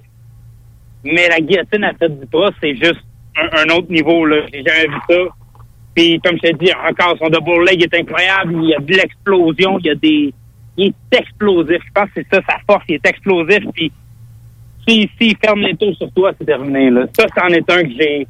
J'ai souhaite de tout mon cœur performer à, à Samouraï MMA parce que c'en est un qui, il- malheureusement, il n'y a pas eu de la, il a pas eu de la. Tu sais, ça, ça a un peu planté. à ses Il y a, il y a trois combats professionnels. Ouais. Ça, ça a un peu arrêté pendant son élan. Tu sais, c'est dommage, c'est, triste parce qu'on a vu, on a vu l'éclosion des Charles Jourdain, euh, Marc-André Barriot, qui ont, eux, ont profité de ce timing-là, c'est-à-dire euh, TKO a, a réussi à relancer ses activités et avoir du succès sur une petite période de temps, mais ça a été une fenêtre assez suffisante pour que ben, des Cyril Gann, des Marc-André Barriot, des Jesse Ronson, des euh, euh, donc tous ces gars-là euh, qui ont sont il y en a quoi 5 6 qui sont allés à l'UFC et certainement Maness. oui, c'est ça. Malcolm Gordon, s'il y avait eu euh, ben, en fait, si, ça- les, si les activités a- a- avaient perduré, c'est sûr qu'il y en aurait eu d'autres, euh, des comme toi, comme Morgan. C- Tout ce que vous avez de besoin, c'est des opportunités. Mais là, moi, je peux. C'est difficile de critiquer les organisations présentement comme New Era, de, de dire, hey, vous présentez pas des événements, qu'est-ce que vous faites? Tu sais, c'est- c'est- c'est- on peut pas faire ça. On, on comprend à quel point c'est compliqué à tout moment vendre des billets, mais là, c'est ben non seulement c'est compliqué d'en vendre, mais tu peux pas. C'est c'est un peu suicidaire de vouloir présenter des événements. Mais bon, comme ils l'ont fait un peu à la boxe dernièrement avec le groupe Yvon Michel, si tu avais un, un- un message là à dire aux gens de, de New Era aujourd'hui, de leur dire euh, si vous avez la possibilité de, présent- de présenter un événement dans les prochaines semaines, moi je moi je suis prêt. Euh, Qu'est-ce que tu aurais envie de leur dire? Qui t'aimerais affronter, en fait, si New Era pouvait présenter un événement dans les, euh, disons, le, le mois prochain? Est-ce qu'il y a quelqu'un que tu as en tête? Ben, ah, pas vraiment. Il y a Damien Lapulus que je trouve qui. J'aurais aimé ça que ça se conclue, qu'il y ait qu'il y ait une conclusion à ce Il y a, il y a- dans ma vie. ouais, il y a un goût d'inachevé, hein? Je le sais que ça aurait été un combat encore là. Je l'avais, je l'avais vu là, les, les millions de fois que je me suis vu visualiser avec lui. Je les ai gagnés les millions de combats là. Je vois pas, je vois pas Damien. Puis, sais, il y a eu un face à face. Tu peux pas faire un face à face sans faire de combat. Fait que, malgré qu'il est arrivé à l'UFC récemment. Ah oui, ben, ben. ouais. non, tu vas. Ah, c'est incroyable, le gars euh, euh, subit une commotion en se faisant pousser, c'est quand même spécial, là. Ouais. Et tu dis, euh, c'est incroyable, là, ce gars-là, euh, en tout cas, je, je crains pour la suite de sa carrière. là. si tu euh, subis une commotion en te une poussée, un face-à-face, c'est... sincèrement, ça veut dire qu'il il s'est certainement passé quelque chose dans son camp d'entraînement de... Il y a peut-être. Ouais. Il y en a peut-être eu plusieurs, puis c'est malheureux pour la personne. C'est vraiment malheureux pour la personne parce que. Et, et- et je-. Et, je me souviens, le- la, la fois où on est passé le plus près, où le combat a été annulé, le, le- je, je, je, tu, tu connais certainement, attends, je me souviens même plus, c'est Heath Herring, au Pride, je pense. En fait, c'était au Pride. Heath Herring, qui est un poids lourd, qui a combattu également à l'UFC, il affrontait un Japonais dont j'ai oublié le nom. Mais là, on est, le combat va commencer, les deux sont euh, euh, face à face, et l'arbitre euh, prodigue des consignes, un, un Japonais, Heath Herring doit absolument pas comprendre ce que dit l'arbitre, mais euh, le- l'adversaire d'Herring lui donne euh, un petit bisou avant que le combat commence. Et lui danse une petite claque et le japonais tombe KO et il n'y a pas de combat. Ça, c'est, d'après moi, c'est, c'est, c'est, c'est, euh, c'est certainement la fois où on est passé le plus près. Oui. Donc, tu l'as encore sur le cœur, hein, Damien Lapillus. Et, et ben, je comprends, là, ça a été... euh, Ah non, je, je l'ai pas plus sur le cœur qu'il faut. C'est juste que tu me dis d'en nommer un. Ouais. Regarde, moi, Damien Laplus, euh, en plus, ça a été la porte de l'UFC à Charles Jourdain. Ah oui, non. ah, mais c'est... non, on va se le dire. Ça a été... est un que je prendrais pratiquement sans préparation. Là. ça a été d'une cruauté cette soirée-là euh, pour toi. Euh, ça a été une soirée qui n'a pas été évidente pour personne qui a pris les décisions. Euh, mais je suis convaincu dans ta tête, tu dis que TKO n'a absolument pas pris la bonne décision cette soirée-là. Et, et- je comprends la frustration. Là. Euh, et, et- c'est ça. Alors Damien, ça fait partie de quelqu'un qui est, en- qui, est sur ta liste. Peu importe, on te souhaite un adversaire, on te souhaite un adversaire plus tôt que tard euh, parce que euh, on sait à quel point tu es, talentueux, Michael. Toujours vraiment un immense plaisir de te parler. J'espère qu'on aura l'occasion de se parler très, très prochainement avec une Ouais. vraie bonne nouvelle. J'avais espoir ce soir qu'on se parle puis qu'il y ait une bonne nouvelle, mais finalement, il n'y a plus de bonne nouvelle. rien, mais regarde, euh, si je me bats, ça va être un short notice. Fait que ça va être ça la bonne nouvelle. Je vais, je vais te garder informé s'il s'il y a quelque chose qui se développe.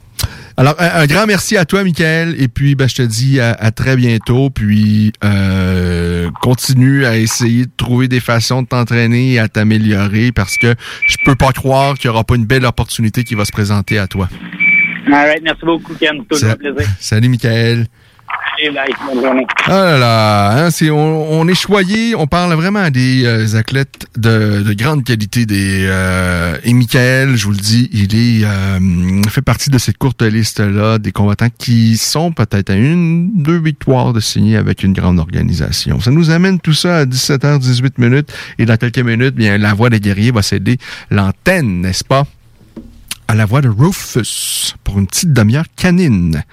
Mais avant, donc, je reviens parce que je vous avais dit qu'on allait avoir donc euh, les gros dossiers euh, sur euh, la nouvelle organisation Samouraï MMA. Je l'ai laissé euh, entendre tout à l'heure durant la discussion avec Micha- Michael Dufort.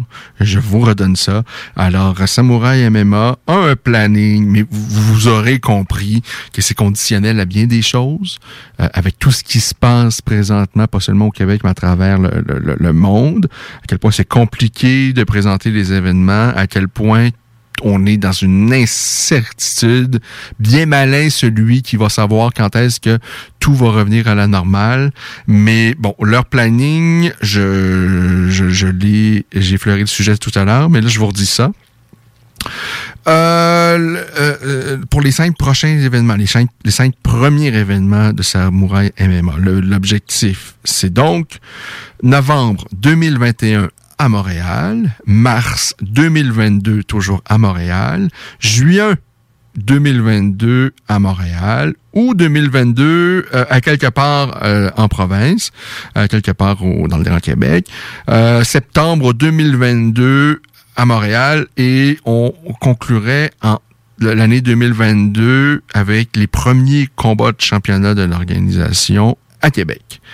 Alors voilà, grande nouvelle. On espère que tout va pouvoir se concrétiser.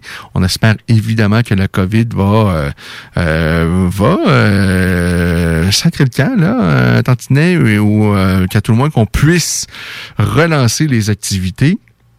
Parce qu'évidemment, euh, si on peut pas mettre, euh, si on peut pas vendre de billets, je vois pas comment qu'on peut présenter vraiment des événements dans martiaux mixtes. euh, ça va être compliqué, hein, très compliqué.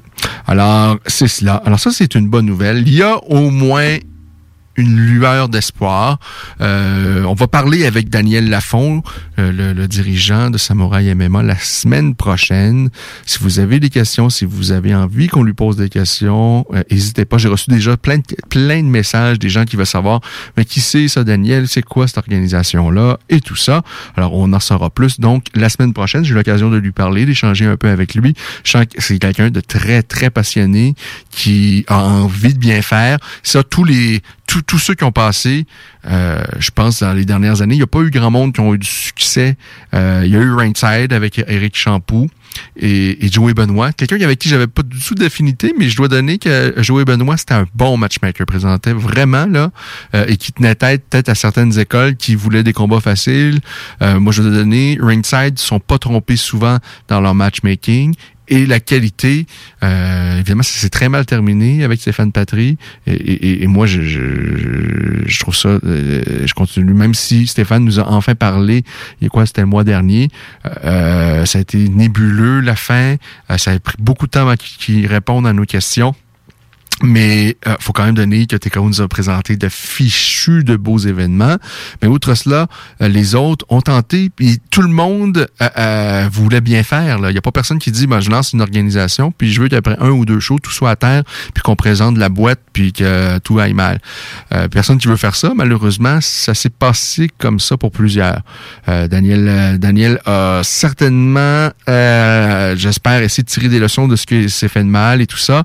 Je, moi, j'espère, on va, lui parler la semaine prochaine. J'espère qu'il va y avoir du nouveau monde dans son équipe, des gens qui arrivent d'ailleurs, de l'événementiel, mais d'ailleurs, pas nécessairement que des gens euh, qui ont tenté leur chance, des, des gens qui sont passionnés d'arts martiaux mixtes et tout ça, mais à un moment donné, ça prend du nouveau monde, ça prend des idées nouvelles. On aura l'occasion donc de lui parler. Mais je vous le dis, j'ai eu l'occasion de lui parler il y a peut-être une ou deux semaines. J'ai vraiment quelqu'un euh, de très passionné, qui a envie de bien faire, qui, euh, euh, je vous dis, il y a, à un moment donné, je sais que vous êtes curieux. On va en apprendre davantage, donc, la semaine prochaine, lors de son premier passage à la Voix des guerriers. On est fébrile, on est impatient. et là, on n'a pas beaucoup de temps parce qu'on a eu la chance de parler avec Cyril Gann et Michael Dufort, mais je veux qu'on parle de quelques autres euh, sujet avant la fin de La Voix des guerriers, avant qu'on cède l'antenne à La Voix de Rufus, n'est-ce pas? Je vous dis que Kamaru Usman face à George Masvidal, c'est ce soir, c'est ce qui va clore le spectacle de l'UFC ce soir. Une carte exceptionnelle. Moi, je pense qu'on va avoir un combat quand même différent de la première fois, mais Usman est tellement complet, c'est un bon lutteur. Lui aussi va avoir euh, euh, le, plus de temps de se préparer pour George Masvidal.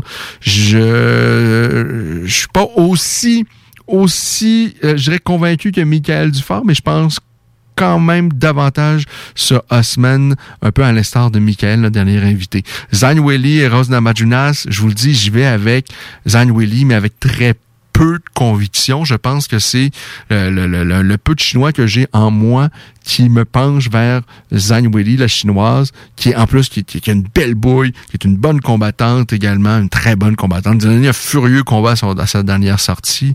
Et Nama Junas, qui est une chouette personne également, euh, une bonne combattante.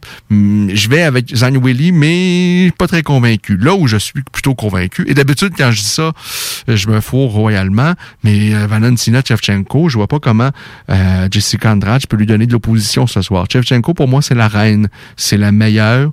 Euh, il y, a Nunez, évidemment. Vous allez me dire, Nunez a battu deux fois Chevchenko. Oui. Euh, mais ça s'est joué à un poil de hein? Et, et, et Chevchenko quand même si on regarde le gabarit euh, Nunes appartient vraiment à une catégorie de poids supérieure et Chevchenko lui donne, c'est la seule présentement qui arrive à donner et elle donne vraiment une grande opposition à Nunes et il y a vraiment une disparité. Vraiment là, euh, les deux appartiennent vraiment pas à la même catégorie de poids, mais Chevchenko elle est incroyable. Alors, il y, a deux femmes présentement qui sortent vraiment du lot, qui sont euh, qui sont dans une autre classe, et c'est Nunez et Chevchenko. Mais moi, ma préférée, j'adore Nunez également, mais Chevchenko, pour moi, oh, je vous dis, tout sexe, tout poids confondu, tout sport de combat confondu, actuellement, Chevchenko fait partie de mes deux, trois combattants préférés.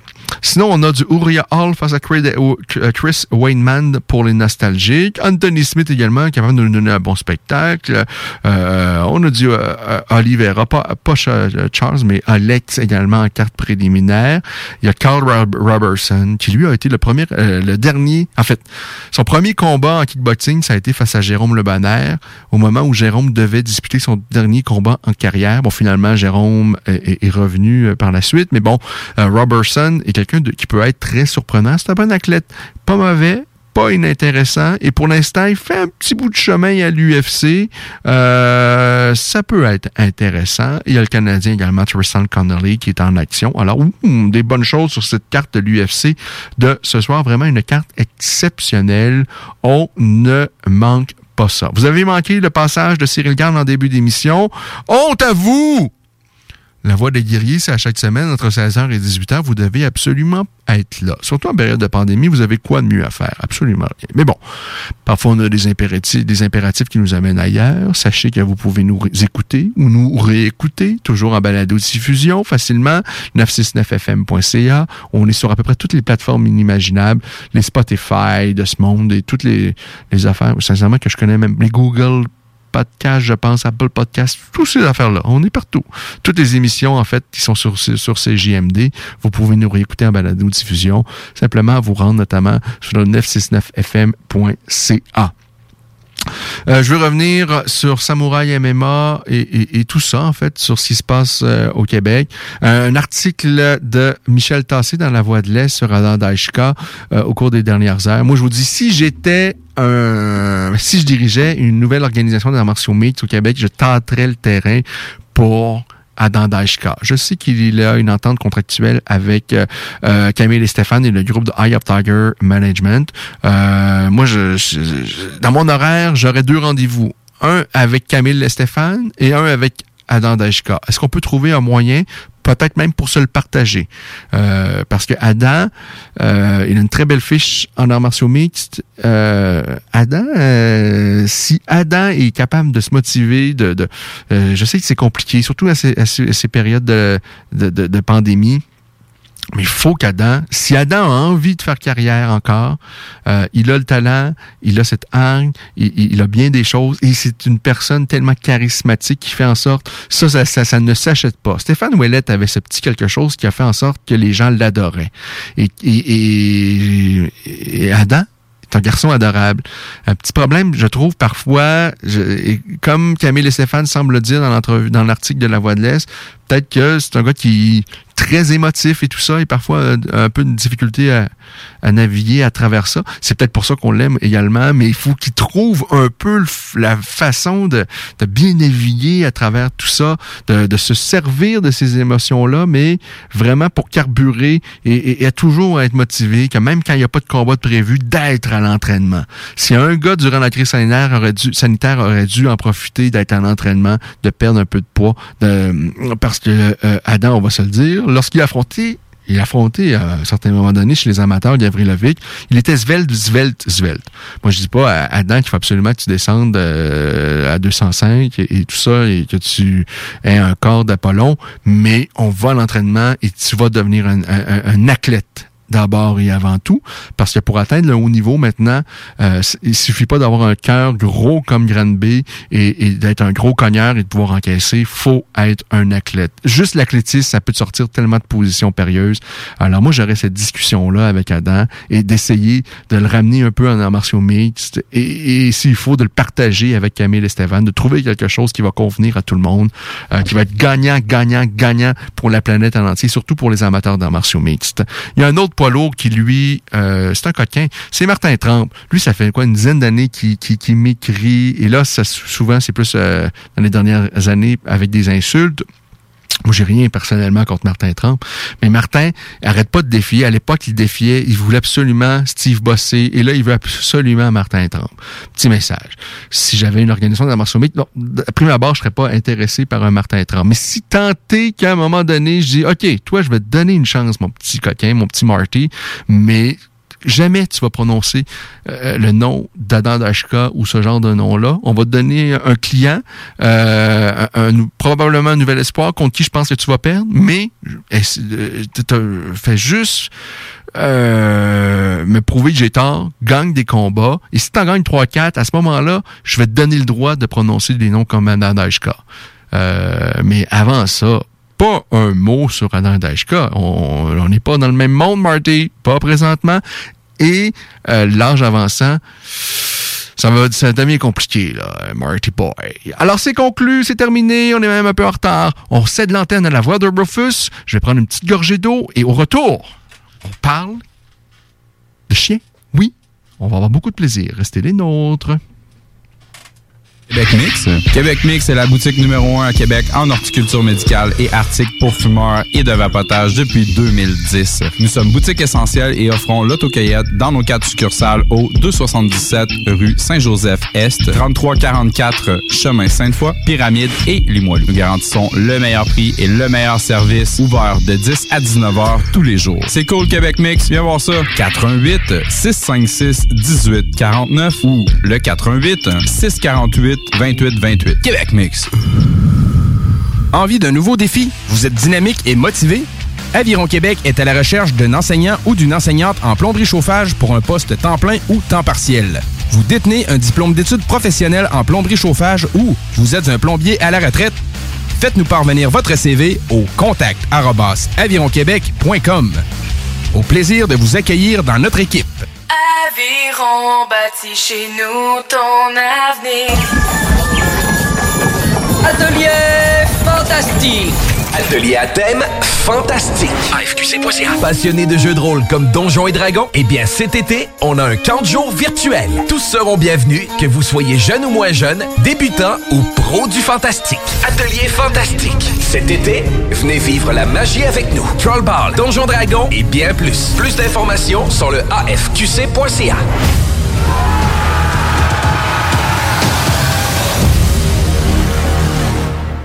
C'est la voix de Rufus qui commence à l'instant, qui va nous amener jusqu'à quoi 18 heures? Alors, bienvenue dans votre petite demi-heure canine. Euh, toujours un grand plaisir de vous parler chien. Vraiment, j'adore cette petite formule qu'on tente depuis le début de l'année 2021. Et euh, à chaque fois, j'ai beaucoup de plaisir. La semaine dernière, le bulldog américain. Et cette semaine, on va y aller de façon un peu plus générale. On, on va pas s'attarder à une race en particulier, mais euh, de quelques petits sujets, notamment d'actualité. Euh, euh, et pour ce faire, on va parler avec Nathalie Clément, qui, elle, euh, ben, est dans le domaine de, de l'éducation, le comportement des chiens et tout ça depuis, je pense, un bon nombre d'années. Bonsoir, Madame Clément. Bonsoir, bonsoir. Alors, ben, dites-nous, votre aventure avec les chiens, ça commence quand et ça vous a amené jusqu'où? Eh, mon Dieu, vous voulez savoir au complet? Je vais essayer de faire ça rapide. oui.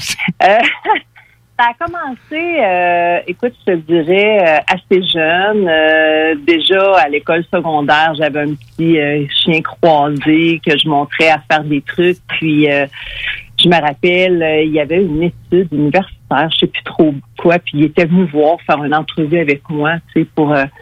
euh, les trucs, mais, mais par la suite, réellement, euh, je dirais que ça a commencé dans les années euh, 88, là, où euh, avec mon père, on avait acheté un Terre-Neuve euh, dans le but de, de faire de l'élevage. Euh, L'aventure a duré quelques années, puis euh, ça m'a amené à, à me joindre euh, à la Société canadienne de Québec, qui est un, un club euh, de race pure où il offrait euh, des cours euh, d'éducation. Et euh, et euh, de fil en aiguille, je suis devenue assistante, euh, puis j'ai eu euh, clairement la piqûre. Écoute, j'avais 18 ans. euh, qui m'a amené à devenir technicienne en santé animale. En fait, j'ai donné des cours à mon premier patron. Euh, C'était un rêve que, que je- j'avais depuis longtemps de devenir technicienne en santé animale. Puis je suis passée comme par la porte arrière. Moi, j'ai toujours passé par la porte arrière de toute façon. Puis, euh, ben écoute, ça fait 31 ans que je suis en clinique. Puis, euh, ben, l'école d'éducation est là euh, depuis 96. Fait que, euh, on est, on est dans les chiens à temps plein. Mm. Et euh, là, il y a des nouvelles mesures qui, elles ont été mises en branle, je pense, ou elles doivent être mises en branle ici même sur le territoire lévisien. Euh, elles, sont elles sont déjà effectives? Oui, depuis avril euh, 2021, en fait, euh, ça vient du fait qu'il y a une loi provinciale qui est sortie en mars 2020 sur les chiens euh, à potentiel dangereux, où il il a- sorti plein de règles, en fait, là, euh, euh, pour faire la leçon. Et chaque ville avait, après, euh, eux, à, rétablir des règles aussi, en tenant compte de, cette nouvelle loi-là. Et euh, ben, de ce que j'en sais, la ville s'est prononcée avec leur règlement en avril 2021. Est-ce que vous voyez ça d'un bon œil? Est-ce que c'est les bonnes décisions qui ont été prises? C'est les bonnes mesures qui ont été mises à l'avant? Ben, écoute, c'est toujours euh, c'est toujours discutable. hein. Pour euh, avec l'équipe vétérinaire avec laquelle je travaille, on, a fait des évaluations euh, de chiens qui ont été rapportés comme étant dangereux. C'est sûr que la loi est pas que pour ça. hein. La loi demande euh, va établir le nombre de chiens qu'on a le droit dans les domiciles, le port de la médaille. c'est bon, ça c'est des choses qui déjà on, on connaît ça un peu dans, dans différentes villes. Euh, là, ils ont statué sur ce que les chiens devaient porter au-delà de 20 kilos. Euh, Oui, ça prend des harnais ou... euh, ouais, ça prend des harnais ou un gentle leader. Puis, euh, Et ça, ça c'est une bonne mesure ou pas? Est-ce que c'est une mesure qui a... En fait, c'est, je sais pas Ouais. c'est quoi nécessairement l'utilité, quoi, peut-être pour... J'imagine, on présume ça c'est pour mieux contrôler les, les, les chiens d'un certain poids? Ouais, ben écoute, c'est- j'avoue que moi aussi, j'ai un petit bémol là, par rapport aux harnais, aux gentle leader. Surtout au niveau des harnais. Sais, les harnais, on en a une multitude. Hein? Il y a différents modèles, puis euh, ben oui, il y a des nouveaux modèles qui viennent avec attache frontale ou peu importe, qui vont amener à ce qu'on puisse mieux maîtriser notre chien, entre guillemets. Tu sais, euh, ça reste que tu sais, les gens qui ont des gros chiens, il faut qu'ils soient en mesure de les tenir. C'est quand même un minimum de responsabilité. Euh, mais euh, tu sais, c'est pas plus statué que ça. Fait que tu sais, c'est un harnais avec une attache en arrière. Euh, je sais pas dans quelle mesure tu vas avoir euh, euh, plus de, de facilité à maintenir ton chien, tu sais, à faire est-ce que ça soit un bon, un bon, un bon canin, un bon citoyen canin, comme on le dit souvent. Euh, fait que, tu sais, c'est large un peu. euh, mais mais il y a d'autres mesures que, c'est ça que ça, ça prend un minimum. Tu sais, ils ont besoin d'avoir quand même, je te dirais, euh, un plan de travail, tu sais, pour pouvoir, euh, c'est toujours ça, hein, pour aller après ça, pouvoir statuer quand on a euh, des chiens qui sont plus problématiques. Parce ou que les- qui prennent pas, euh, Il faut le dire, ça peut être dangereux, un chien. Il y a des drames à chaque Ah année euh, partout sur la planète. Il y en a eu au Québec euh, il n'y a, il y a pas si longtemps. Euh, tu sais, des gens défigurés, même des gens qui sont décédés. Là. Mais en France, je regarde dans les, journaux, c'est rarissime, mais ça arrive et ça peut arriver. Et écoutez, ça peut être un drame. là. Imaginez, euh, vous avez un petit enfant et il y a un chien qui s'attend qu'il le défigure pour tout le reste de sa vie. Est-ce que c'est trop facile au Québec d'avoir un chien? Est-ce que c'est trop facile? Euh, c'est sûr qu'on on le dira toujours. Hein? On, on a l'impression que, que des gens qui sont pas faits ou que des gens qui n'ont pas pris le temps de bien euh, se préparer ou, ou- ou avoir conscience de ce que ça implique hein, euh, d'avoir un chien, euh, c'est sûr. Fait que dans cette mesure-là, oui, mais après ça, ben, tu sais, où tu t'arrêtes dans la liberté des gens aussi.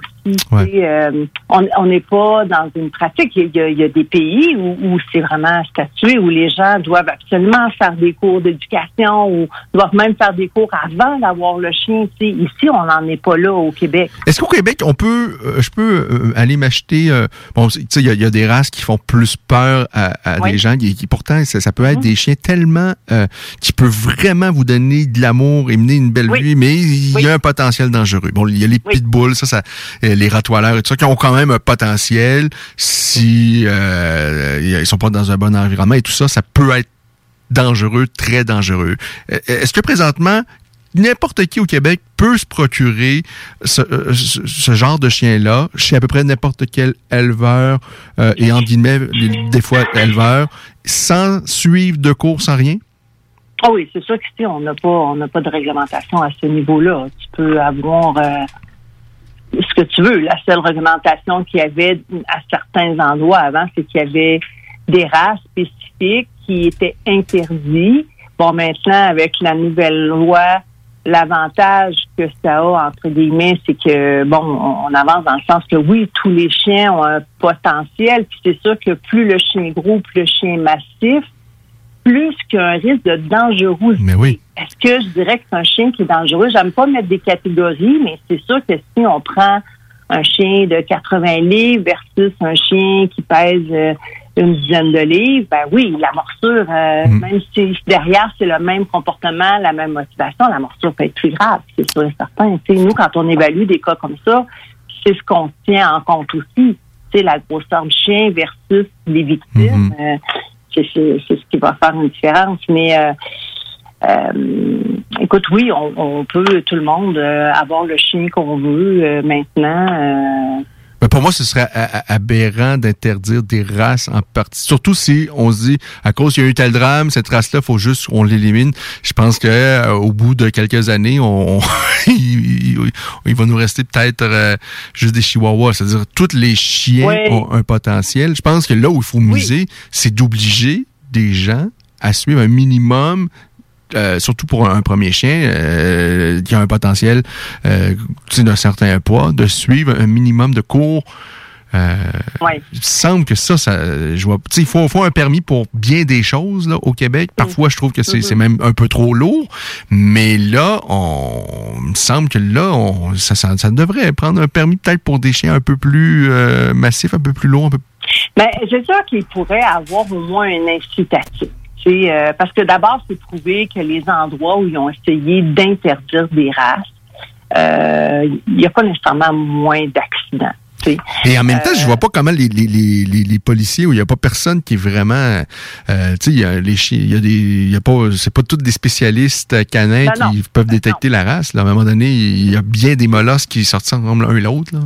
Ben, c'est un fait. Il y, a- il y a bien des règles qui sont sorties, mais après, qui, qui les fait respecter, ça, c'est une autre histoire. Mais je pense que effectivement, ça serait la prévention qui serait le meilleur atout pour une ville. Une ville qui accorderait un rabais sur les médailles ou, ou qui, euh, Ah, ça, c'est intéressant. trouver une, une motivation aux Ouais. gens à, à éduquer leurs chiens, à ne serait-ce que de, faire un minimum. Là. Il, y a, possibilité de faire des rencontres euh, théoriques. Euh, je pense que tout propriétaire de chien devrait du moins faire au moins une maternelle pour savoir comment ça fonctionne, comment ça réfléchit, qu'est-ce que ça demande. Puis, euh, ça, ça serait, ça serait l'idéal déjà, d'y aller plus vers la prévention que, que d'après essayer de, mettre des règlements puis des amendes. Puis c'est pas ce qui amène qui amène les meilleures réponses. sûr.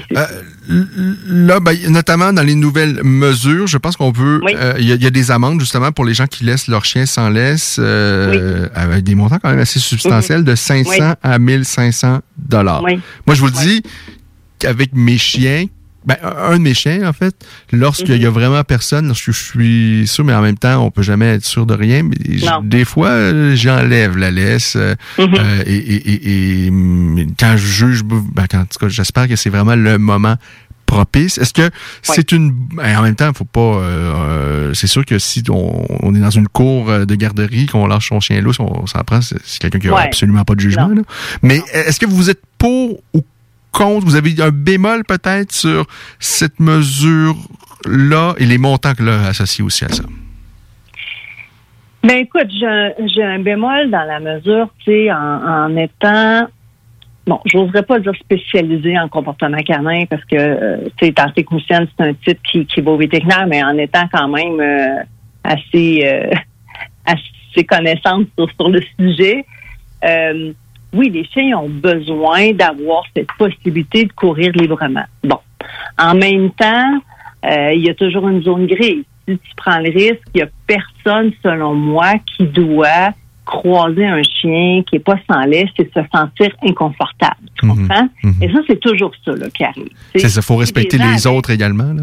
oui, si les gens avaient 100% confiance que le chien reviendrait, mais tu sais, c'est pas nécessairement ce qu'on voit et ce qu'on remarque. Euh, fait que là, il y a, y a- y a- il y a l'aspect des parcs à chiens qui, qui est établi. Encore là, on a des bémols. Il y a des gens qui vont, puis ça se passe super bien, mais encore là, si les gens étaient informés, s'ils étaient capables de, de reconnaître euh, des énergies qui sont bonnes ou pas. Tu sais, c'est ça, ça prend.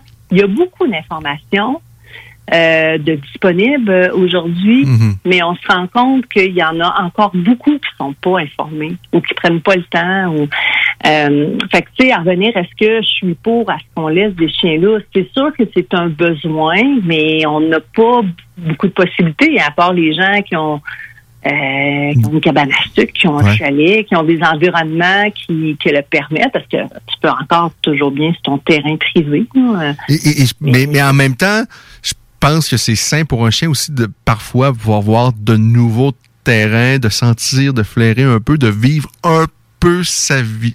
Est-ce que est-ce que c'est sain, en fait, de tenir un chien en laisse pour toute sa vie sans jamais le laisser en liberté? C'est-tu vraiment quelque chose qu'on...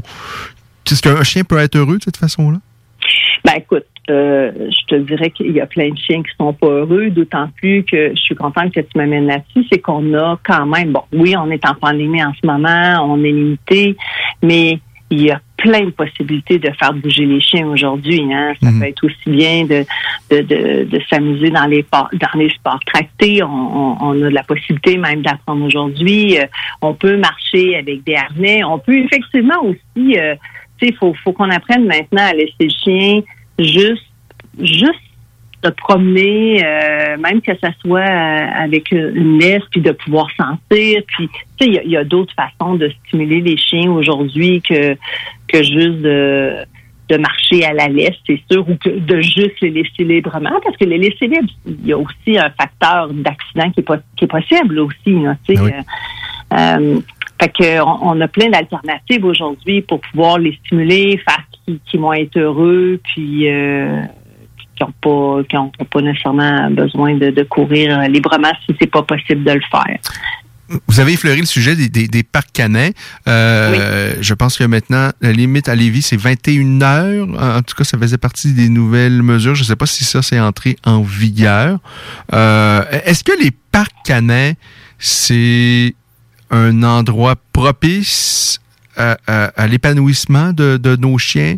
Euh, on sait, bon, il n'y a pas vraiment nécessairement de surveillance. Euh, c'est pas toujours tout le monde qui connaît bien son chien même. Mais euh, est-ce que c'est une bonne chose? Est-ce que ça en prend plus? Quel est votre avis concrètement sur euh, ces- les parcs canins? Écoute, j'ai de la misère à avoir un avis arrêté. Ouais. Je me suis donné la responsabilité d'aller cette année voir euh, ce qui se passait dans les parcs à chiens. Euh, bon, euh, tout le monde, je pense que plusieurs le il y en a un maintenant à Charny. Euh, ce, qui, ce qui pourrait être aidant, c'est qu'ils puissent avoir des intervenants sur place. Déjà, ça sera un avancement. Euh, pour pouvoir euh, aider les gens, euh, voir un peu si, si la soupe devient chaude un peu, si je peux me permettre Ouais. l'expression, tu sais. Fait que d'avoir des parcs à chiens où les gens peuvent euh, rentrer et sortir. Puis il y a des gens qui, qui vont se rendre compte que ça fonctionne pas ou l'énergie est pas bonne, puis ils vont se retirer parce que j'ai plein de clients en consultation qui m'en parlent, puis ils sont en mesure un peu de, de juger, mais il y en a d'autres qui le savent pas. Puis tu sais, moi j'ai été témoin. euh, euh, en fait, d'un incident où, comme je te disais, comme il n'y a pas beaucoup de surveillance, tu sais, euh, il y avait des enfants qui rentraient et sortaient dans le parc à chiens. Euh, je ne sais pas si c'est moi qui est frileuse, là, mais Ah, mais non, mais. je trouvais ça, euh, je trouvais ça, en tout cas, un peu dangereux. Qu'il puisse avoir des enfants comme ça qui rentrent, qui sortent dans le parc à chiens. Tu savais pas trop ces enfants-là, c'était les enfants du quartier, les enfants de parents, c'était laissé un peu à eux-mêmes. Tu sais, je pense qu'ils ça peut, c'est comme toute chose. Ça peut, pour certains, répondre à un besoin, mais ça prendrait quand même Un minimum de surveillance. de surveillance, de les guider, de, de voir est-ce que ça se passe bien, parce que c'est sûr que s'il y avait une étincelle et qu'il y avait un potentiel, euh, bon, on- il n'y en a pas de temps, remarque, on n'entend pas parler de temps d'accident. Non, y en effectivement. a. En clinique, on en a traité quand même des chiens qui sont fait mordre ou pas, je te dirais pas dernièrement, là, mais au fil des années, euh, même entendu euh, Chihuahua où ça avait vraiment très mal été dans un parc à chiens. Tu sais, ça peut dégénérer vite. là. Euh, Il y a, je sais pas s'il y a une limite de chiens. Tu, sais, tu vois, j'ai dit ça comme ça là, dans les parcs à chiens, là, mais des fois je suis allée puis il y avait beaucoup de chiens. Mais tu dit mon Dieu, c'est tu moi qui est trop prévoyante ou s'il faut que s'il faut que ça ne vienne pas de mon côté, ça fait plusieurs chiens à gérer.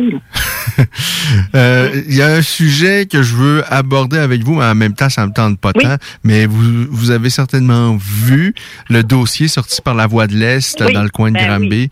Euh, Moi, je veux pas m'acharner nécessairement sur une personne. Je me dis que pour en arriver là, ça prend quelqu'un qui doit être en détresse, qui doit être malheureux, parce que je peux pas croire que quelqu'un qui se lance dans, dans ce domaine, qui se dit maître chien et qui traite les chiens de façon écoute ça n'a pas de sens là Euh, c'est c'est Ouais. les, les- les clients j'invite les gens on va mettre le lien sur la page Mm-hmm. Facebook de la voix de Rufus mais c'est de nombreux clients qui clament que cet individu là on, on leur en, tu sais eux ils font confiance le gars se dit maître chien et qui après ça retrouvent leur chien mais Ouais. dans un état insalubre maltraité violenté est-ce que vous qui êtes dans ce domaine-là depuis je, je veux pas être indélicat mais vous l'avez dit de, de nombreuses années Je peux le dire, dans 35 plus, oui. est-ce que c'est une surprise pour vous?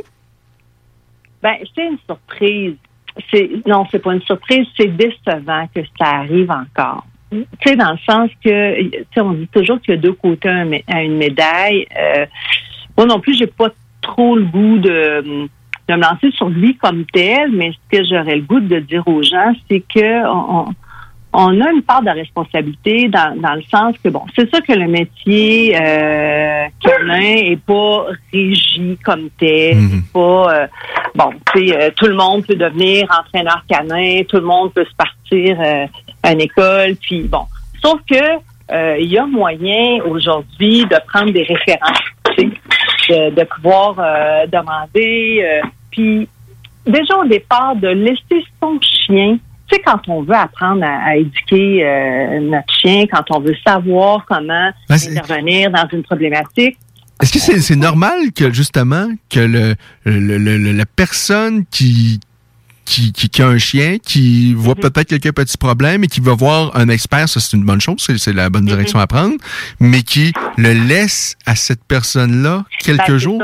C'est ça. Non, ben moi, euh, moi j'ai vraiment une bémol. À moins vraiment là, Des cas vraiment très spécifiques peut-être, Oui. mais là. Il y a quelques euh, gens qu'on connaît qui, qui, qui vont bien travailler, tout ça, mais c'est vraiment le minimum. Le minimum. Puis, en même temps, euh, les gens ont besoin d'apprendre, ont besoin Ben d'être guidés, ont besoin de savoir comment faire. Tu peux pas, euh, c'est pas des robots. Tu peux pas envoyer ton chien, éduquer, le reprendre, puis tu sais, ça marche pas avec une manette là. Puis avoir l'impression que tout est géré, que tout est réglé. Euh, il faut que les gens, mais c'est aussi peut-être, ça répond à un besoin d'avoir tout rapide, hein? D'avoir une solution rapide. Tu l'envoies deux semaines en entraînement, il vient, il est super bon, euh, mais non, ça marche pas comme ça l'éducation des chiens. Tu sais, ça, ça prend de ouais. ça prend du temps. Et prend- on- je pense qu'on a un mauvais réflexe comme plusieurs humains et, je fais certainement partie de ces gens-là. On envoie nos, nos enfants à l'école, puis on fait confiance en 100%. Euh, et, et la plupart du temps, on a raison. là. Euh, C'est c'est- des gens Oui. bien intentionnés et, et Oui. tout ça. Mais il faut toujours avoir un petit peu un esprit critique, être vigilant. Et, et- et moi, je veux absolument pas critiquer ces, ces gens-là, ces clients-là, qui, eux, bien intentionnés, veulent avoir des, des, des chiens heureux, en santé, veulent bien vivre avec leur chien, puis avoir une belle vie épanouie, et qui ont fait confiance à cet individu-là. Mais il faut rester, on n'a pas le choix de rester vigilant et, et au, moindre signe. C'est quoi les, les, les premiers signes qu'on peut voir que cet éducateur-là ou ce maître, quelqu'un qui se dit maître chien, c'est peut-être pas euh, la bonne personne? Est-ce que euh, rapidement on peut saisir que ouais, on est peut-être mieux d'aller ailleurs? Ben, écoute, euh, c'est sûr que on pourrait y aller euh, avec les méthodes utilisées, mais encore là, ils peuvent dire un, un- un peu n'importe quoi. Ouais. Mais c'est sûr qu'il faut essayer d'y aller vers des gens qui utilisent euh, euh, des méthodes positives, tu sais, avec du conditionnement. au. On, on peut se dire en 2021 qu'en aucun temps, frapper un chien, ça peut être une possibilité de bien l'éduquer? Ben non, de toute façon, c'est c'est- c'est à proscrire totalement. Tu on Les- n'utilise plus, on n'utilise plus ces, ces Ouais. façons. Les colliers électriques, je sais, est-ce que c'est légal, les colliers électriques? Est-ce que Encore, oui, malheureusement. Et ça, c'est un, un- un éducateur qui utiliserait ça, ce qu'on peut déjà se dire, euh, regarde, c'est peut-être mieux d'aller d'aller voir ailleurs que. Ben, écoute, c'est sûr que éduquer un chien euh, pour pour des choses de, de routine à utiliser un collier électrique, je trouve que ça, de toute façon, ça n'a pas sa place. Sais. Ça a clairement pas sa place. Encore là, je juge pas les gens qui travaillent de cette façon-là, mais euh, non, il y y a- il y a bien d'autres méthodes qui, tu sais, c'est parce qu'après, on, on sait jamais hein, les associations qui se font, puis euh, les dégâts que ça peut faire. Tu sais.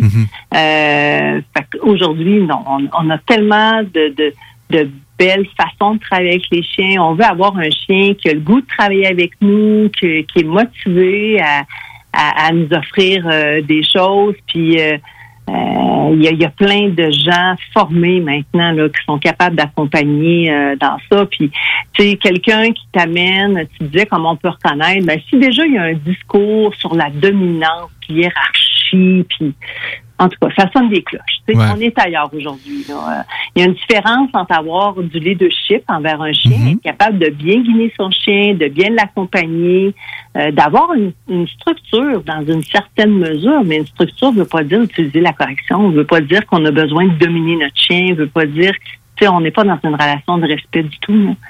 Euh, fait que c'est sûr que quand ils ont déjà un discours comme ça, euh, ça donne ça donne déjà un, bon signal. Puis, puis comme je dis, que les gens osent prendre des références. Euh, Ouais, non, c'est ça. Faut, faut, faut être curieux. faut être curieux Oui, parce oui. que sinon, on peut tomber sur des personnes curieuses. Oui, puis tu sais, comme tu disais tantôt, l'idée n'était pas de juger les gens qui ont fait appel à eux. C'est Ah. souvent c'est un manque de ressources, un, un manque de. de Ah, et souvent, on, man- on manque de temps et on se dit, Ah, regarde, ça, ça va, j'ai juste besoin de ça, je paye, puis ça, mais, non, mais non, ça marche pas comme Ils ça. savent là. parler, hein, ces gens-là. Ben oui. Ils savent vendre leur salade. Là. Faut pas, faut pas rêver, c'est des experts. Ah, c'est tellement triste, c'est tellement triste, c'est tellement triste. Mais Ouais. je pense qu'il faut se dire, euh, euh, c'est pas pas facile d'avoir un chien. C'est c'est de l'ouvrage, c'est de l'ouvrage. J'ai ouais, j'ai un chiot là, il y a quelques Oui. mois et j'avais oublié à quel point c'est de l'ouvrage. Faut être patient et parfois on n'a plus de patience, mais c'est ça. Hein, mais mais ils Mais peuvent nous amener tellement de bonheur, Ah, tellement. alors, Mon Dieu. Oui, Ah. puis euh, c'est normal de perdre patience par moment, puis il faut pas hésiter à demander de l'aide, Mm. puis à demander euh, des fois c'est quelques conseils qui peuvent retourner. euh, Et, et pour terminer, et pour terminer, ben, vous avez pas, euh, faut pas hésiter à prendre de l'aide, notamment, mais chez vous, c'est euh, Passion Canin, École d'éducation canine comportement. Alors euh, là, c'est une période, j'imagine, plus compliquée avec la pandémie et tout ça, mais euh, euh, en temps normal, on peut vous contacter si- s'il y a quoi que ce soit, et certainement que vous pouvez aider les gens à justement à trouver des, des petits trucs. Des, des fois, c'est des petits détails qui peuvent tellement changer des choses. Oui, oui, puis juste en lâcher prise, des fois, ça, ça fait toute la différence. puis euh, oui, on est en mesure aujourd'hui que par visioconférence, où on a encore le droit de travailler en privé puis à l'extérieur. Fait que Mm. oui, si les gens veulent de l'information, ils peuvent nous appeler sans nous faire plaisir. Un énorme merci, Nathalie Ben, Clément. merci à toi. Écoute, moi, je parlerais de chien. Oui, Hein? je l'ai senti. Une, une. Fait que, Euh, et ça s'attendait. Un grand merci, puis j'espère qu'on aura l'occasion de se reparler ultérieurement. ben, ça me fera vraiment un grand plaisir. Bonne fin de journée. Au revoir. Alors, c'est tout pour ce soir. On a eu beaucoup de plaisir et je vous laisse avec bien de la bonne musique, bien des bonnes choses sur une antenne exceptionnelle. Alors, euh, bonne écoute. C'est le Party 969 qui rentre dans vos oreilles à l'instant. Bye. La Maison d'herbe de Lévis ouvre ses portes et est un service essentiel. Nous avons tous les produits à base de chanvre que vous cherchez pour bien vivre. Que ce soit pour des soins corporels, des vêtements, de l'alimentaire pour vos animaux ou même pour des plantes exotiques, on l'a à maison. Amateurs de café et de thé premium, nous avons ce qu'il vous faut pour corser votre journée. Tout ce que vous cherchez à base de chanvre, c'est pas compliqué. À la Maison d'herbe de Lévis, on l'a. En plus, tous nos produits sont fabriqués au Québec. 95 route du président Kennedy à Lévis. Passe à maison. Weedman Lévy, les spécialistes en entretien de pelouse, offrent aux gens de la région un service Mom deserves the best, and there's no better place to shop for Mother's Day than Whole Foods Market. They're your destination for unbeatable savings, from premium gifts to show-stopping flowers and irresistible desserts. Start by saving 33% with Prime on all body care and candles. Then get a 15-stem bunch of tulips for just $9.99 each with Prime. Round out Mom's menu with festive rosé, irresistible berry chantilly cake, and more special treats. Come celebrate Mother's Day at Whole Foods Market. Even when we're on a budget, we still deserve nice things. Quince is a place to scoop up stunning high-end goods for 50 to 80% less than similar brands. They have buttery soft cashmere sweaters starting at $50, luxurious Italian leather bags, and so much more. Plus, Quince only works with factories that use safe, ethical, and responsible manufacturing. Get the high-end goods you'll love without the high price tag with Quince. Go to quince.com/style for free shipping and 365-day returns.